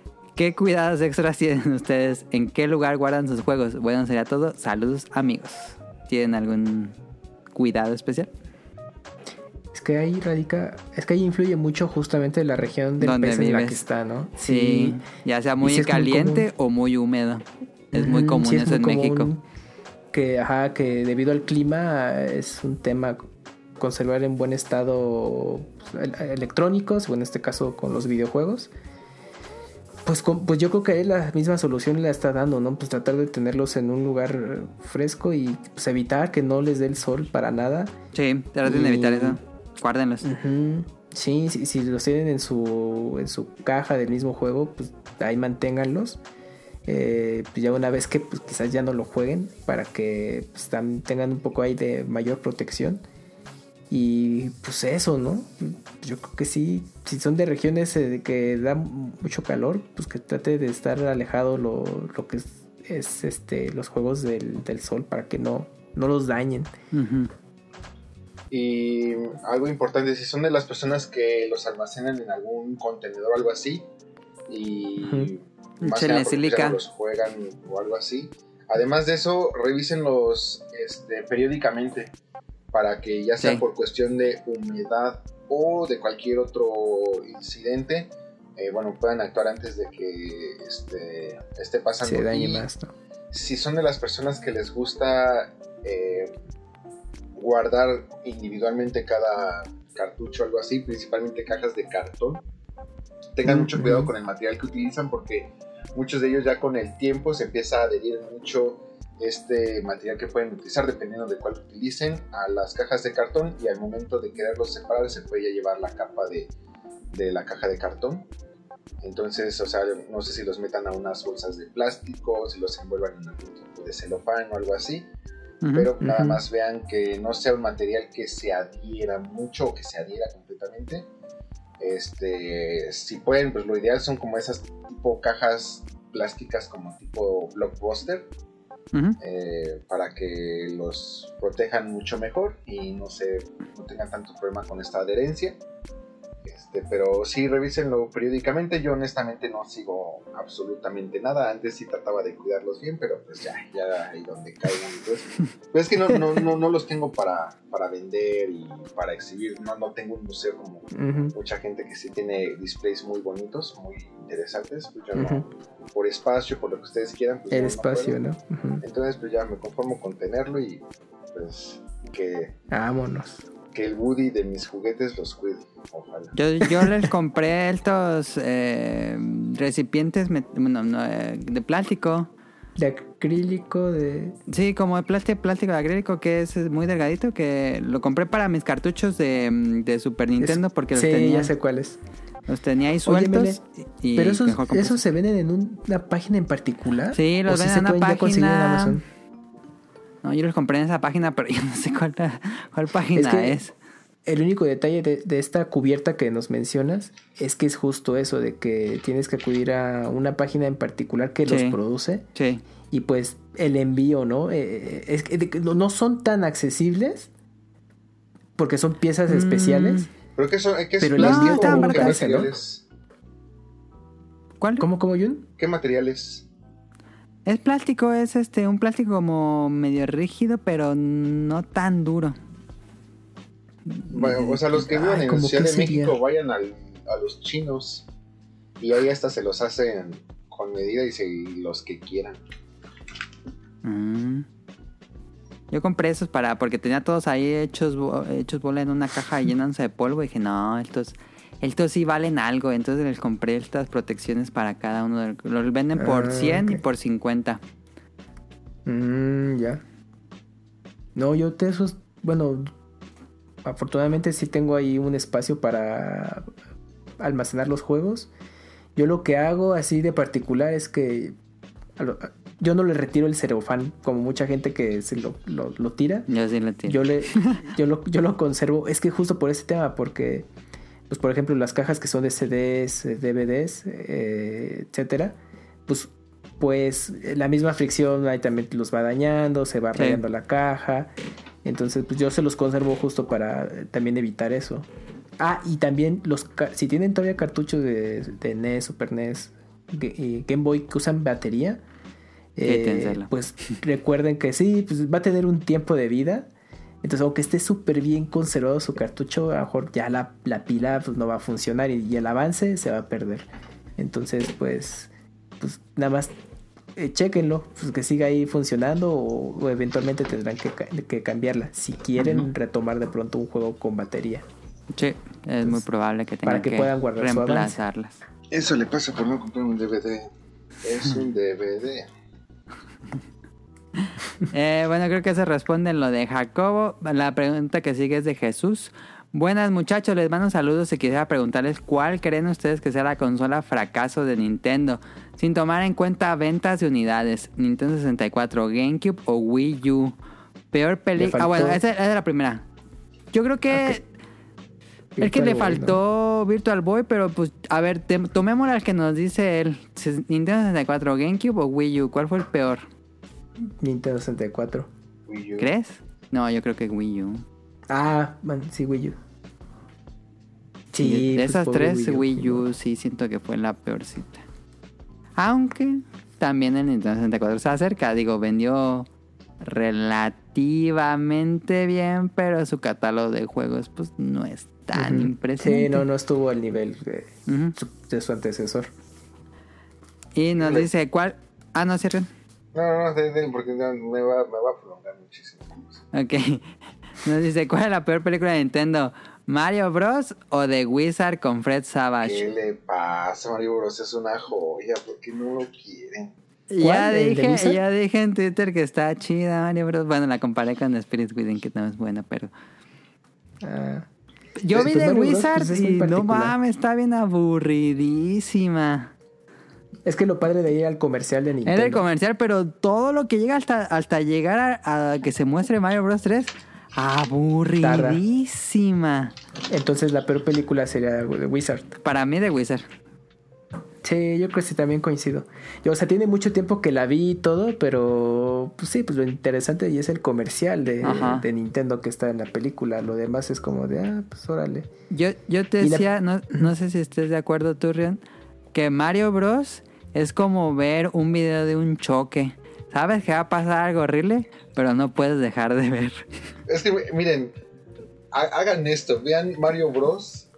Quítenle el nombre de Mario Bros. y tienen un peliculón. O sea, por ejemplo, este del Vengador del Futuro, se me hace una película a la altura de Vengador del Futuro. O sea, tiene, tiene todas las similitudes con, con, e- con esa película. Y. es que, o sea, la, la forma de, de la, la adaptación, o sea, el Yoshi, los Gombas, el Koopa, o sea, es, es, es, es, un- es una magia ahí esa película, o sea, la verdad, eh, sí, claramente, o sea, tú la ves ahorita y ves unos efectos y sí dices, o sea, qué onda, o sea, me acuerdo de esta, perdón por el este body shaming, pero pues esta señora de Señora complexión gorda, sí. que se llamaba Berta, Ajá. y, y dices, o sea, es que, ¿qué tiene que ver con nada? La Daisy, o sea, está súper guapa y se queda con Luigi y todo ese tipo de cosas. Pero dices, o sea, es que no, no tiene que ver absolutamente nada, pero por eso. Y luego hay como un lore cuando existían los dinosaurios y el meteorito. Y por eso, o sea, quítenle así el nombre Super Mario y tienen un peliculón. De, en sus momentos yo creo que sí fue un efecto. Yo sí de niño de- decía, ay, o sea, cuando se ponía las botas que los hacían volar y todo eso, decía, Ajá. Ah, sí. Que bueno, ahorita yo creo que sí lo veo, voy a ver hasta el cable ahí, o hasta el vato ahí cargándolos eh, desde Eh. la azotea o algo así. Y un Popular Opinion envejeció bien porque yo la vi hace como un- unos dos años, un año. Ah, pues mejor aún. Y dije, ah, no está tan mala. Es que yo, yo no sé por qué, eh, o sea, honestamente no entiendo por qué el hate tan grande. O sea, yo creo que sí le queda muy grande el título, o sea, y porque yo creo que va a ser imposible. haga- o sea, si quieres hacer algo de Super Mario, ya sea serie, película, eh, con personas reales no es el camino. O sea, no, No, pues lo. Veo, no lo veo viable. Pero así como, como un standalone, así pónganle cualquier tontería, o sea, no sé, lo menos contra dinosaurios o lo que ustedes quieran, y queda fabulosa esa película, la verdad. Se me hace muy, muy buena película, o sea, honestamente. No, no, no es digna de Oscar, no es digna de película de culto, pero se hace un película. Es entretenida. Te sientas y tienes una hora y media muy agradable y listo, sigues con tu vida. ¿Tú qué piensas de la película, Kamui? Pues yo lo veo como una particularidad. O sea, justo esto, ¿no? De una visión muy distinta. De Muy lo de que su es época, muy videojuego. MTV. Ah, Justamente, sí, sí, sí. Sí, sí, sí. Porque. Y también un tanto oscura, pues, to- todo el tema Sí, de, sí, sí. de- que Experimental. manejaron. Ajá, exacto. Pues yo creo que al día de hoy, si lo, si lo vemos, pues dices, güey, pues, pues como pieza de colección de un spin-off de Super Mario, ¿no?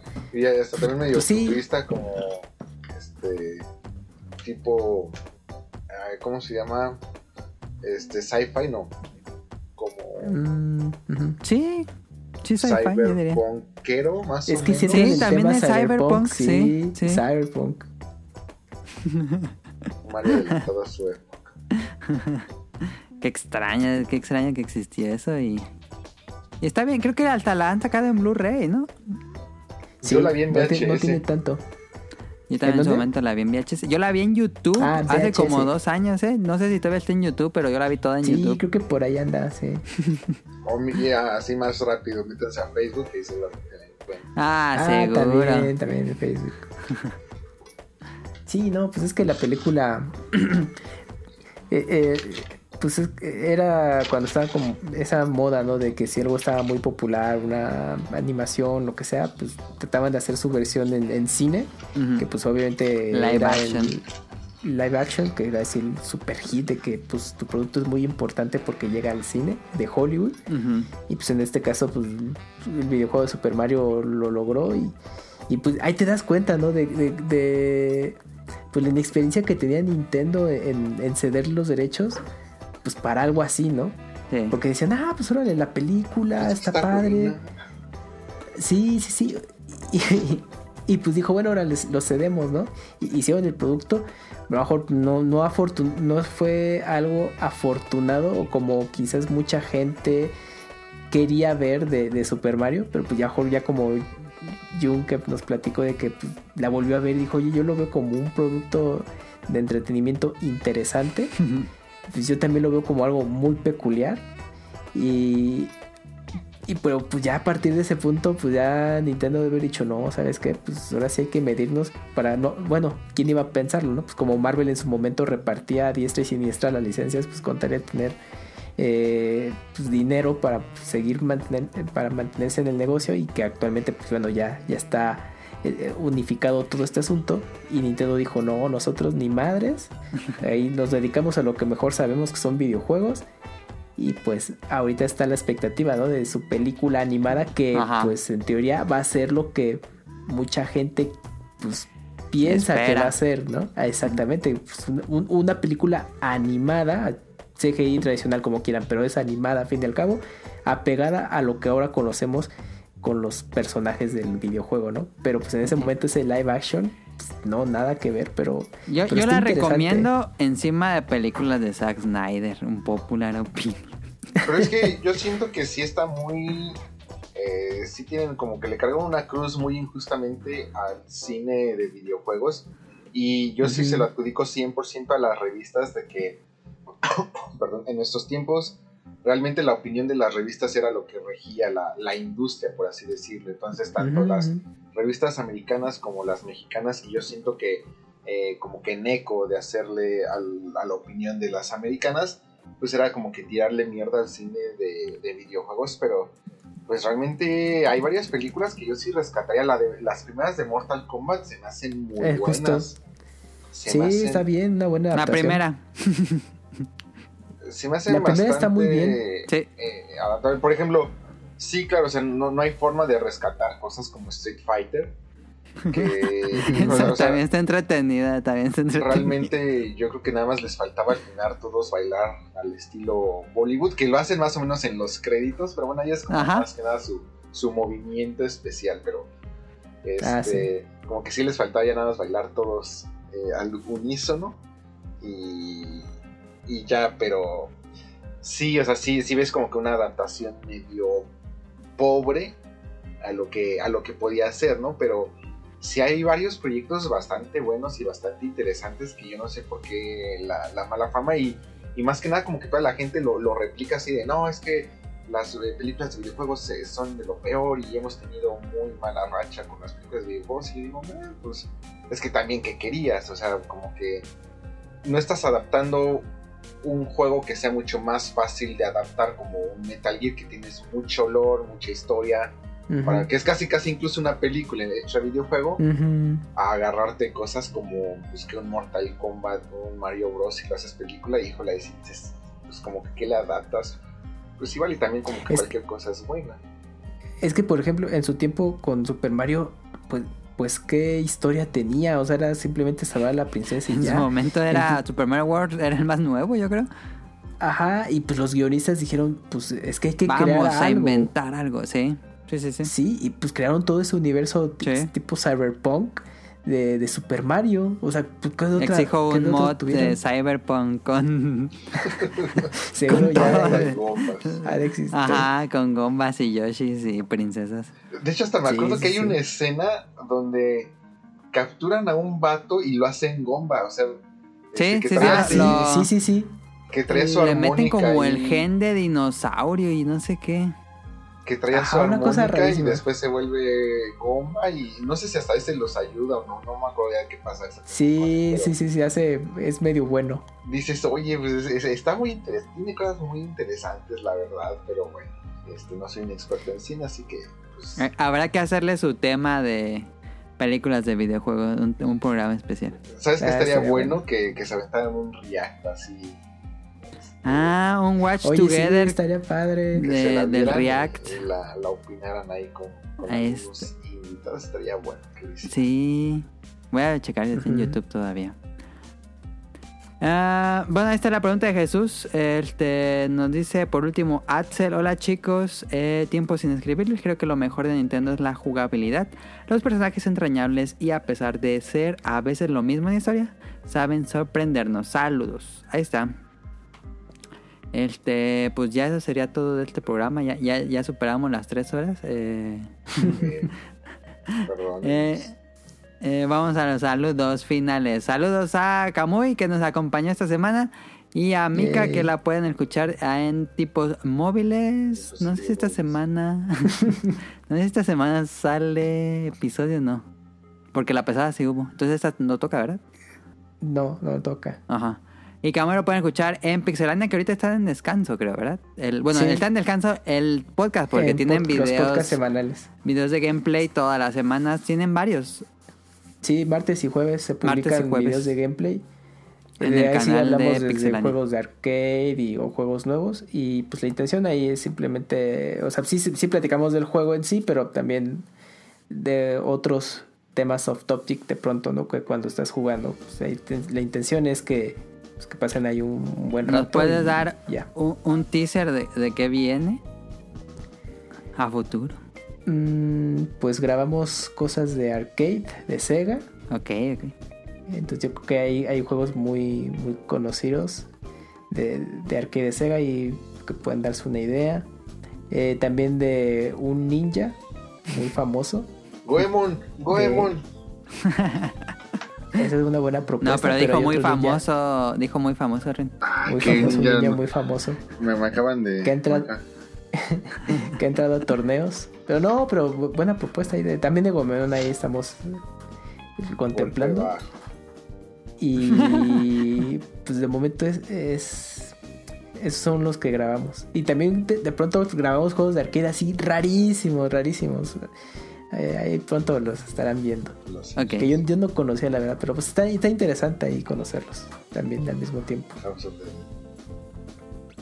El que iba descubriendo la imagen. Ese está, ese está ¿Cómo se llama? Estaba intentando Contem- buscar el nombre. Ay, este. Uy, se me olvidó el Se me pinche olvidó nombre. el nombre a mí también. Em, Puta, se me olvidó, no, no era Panic. ¿Cómo era? Algo de Panic al final. sí, era algo de Panic. Ah, no me acuerdo. Ay, era como, eh, bueno, para poner al público en contexto Panic. es que... Girls Panic. ándale, sí. sí, sí, Que vas descubriendo a, a la imagen de una, de una muchacha. Con, poco a poco con menos ropa. Ajá. Sí, sí, sí, pero pues es que YouTube nos los va a tumbar. Sí, eso de las tumba YouTube. No, no los- podemos. Em, saludos a Nao, a Radcliffe y a Manu. Eh, eh, Nao y Radcliffe nos acompañó en el pasado. Eh, estuvimos hablando de los juegos más caros de bueno, de, de plataformas de Nintendo, no, no de Nintendo en especial. Y Manu no estuvo, pero creo que sin, a lo mejor en, la- en esta o en la que sigue tenemos nuevo episodio de los tesoros de Manu. Eh, ya lo está preparando. Por supuesto, saludos a Rion Jun que nos acompañó esta semana y le agradecemos muchísimo por estar aquí platicando. Estuvo re bueno este programa y más porque me puede terminar el Mario. Y hizo Life Goals. Em, saludos a Carlos Bodoque y a Dan. Saludos a Festomar, a The Danister, a Josué Sigala, a Mauricio Garduño, a Gerardo Olvera, a Gamer Forever, a Gustavo Mendoza, Andrew Lezín que nos escribió. No, ese fue Axel. Axel, antes le estaba. Ah, sí, Axel todavía no llegó al Axel. Marcos Bolaño, a Turbo Jump, a Eric Muñetón, hasta Colombia, a Axel, que nos escribió esta semana, a Vente Madreo, a Oscar Guerrero, a Gustavo Álvarez, el Kike Moncada, a Rob Sainz, que lo pueden escuchar en Showtime los martes o miércoles en langaria.net, a Carlos McFly, a La Sirenita, que estuvo grabando con ustedes, si no me equivoco.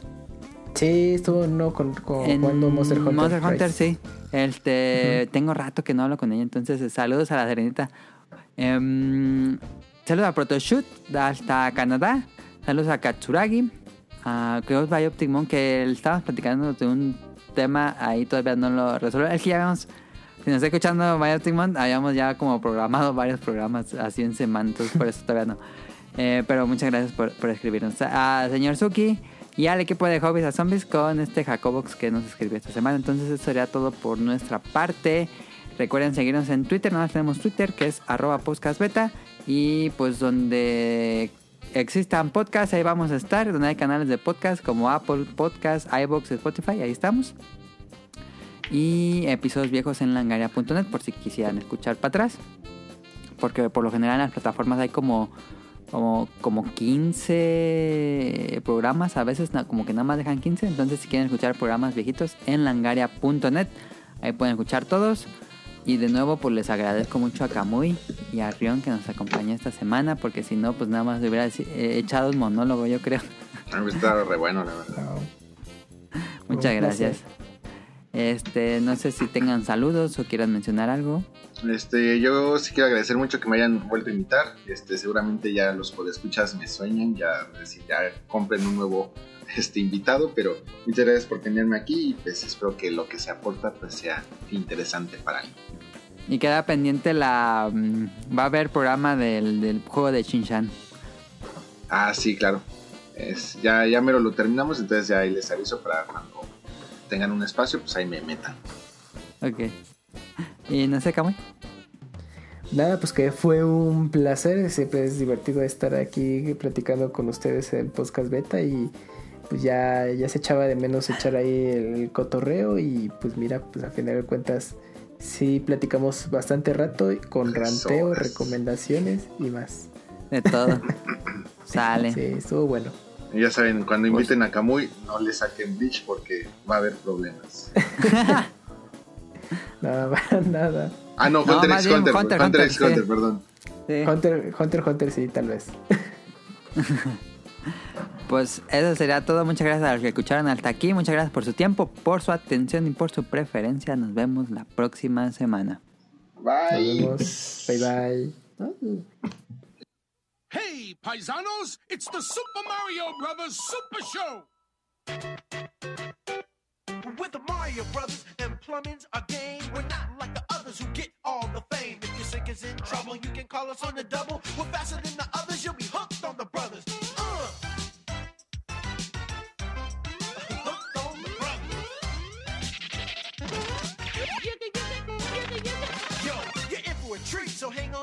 see. Get ready for adventure and remarkable feats. You'll meet Coopers and Troopers, the princess and the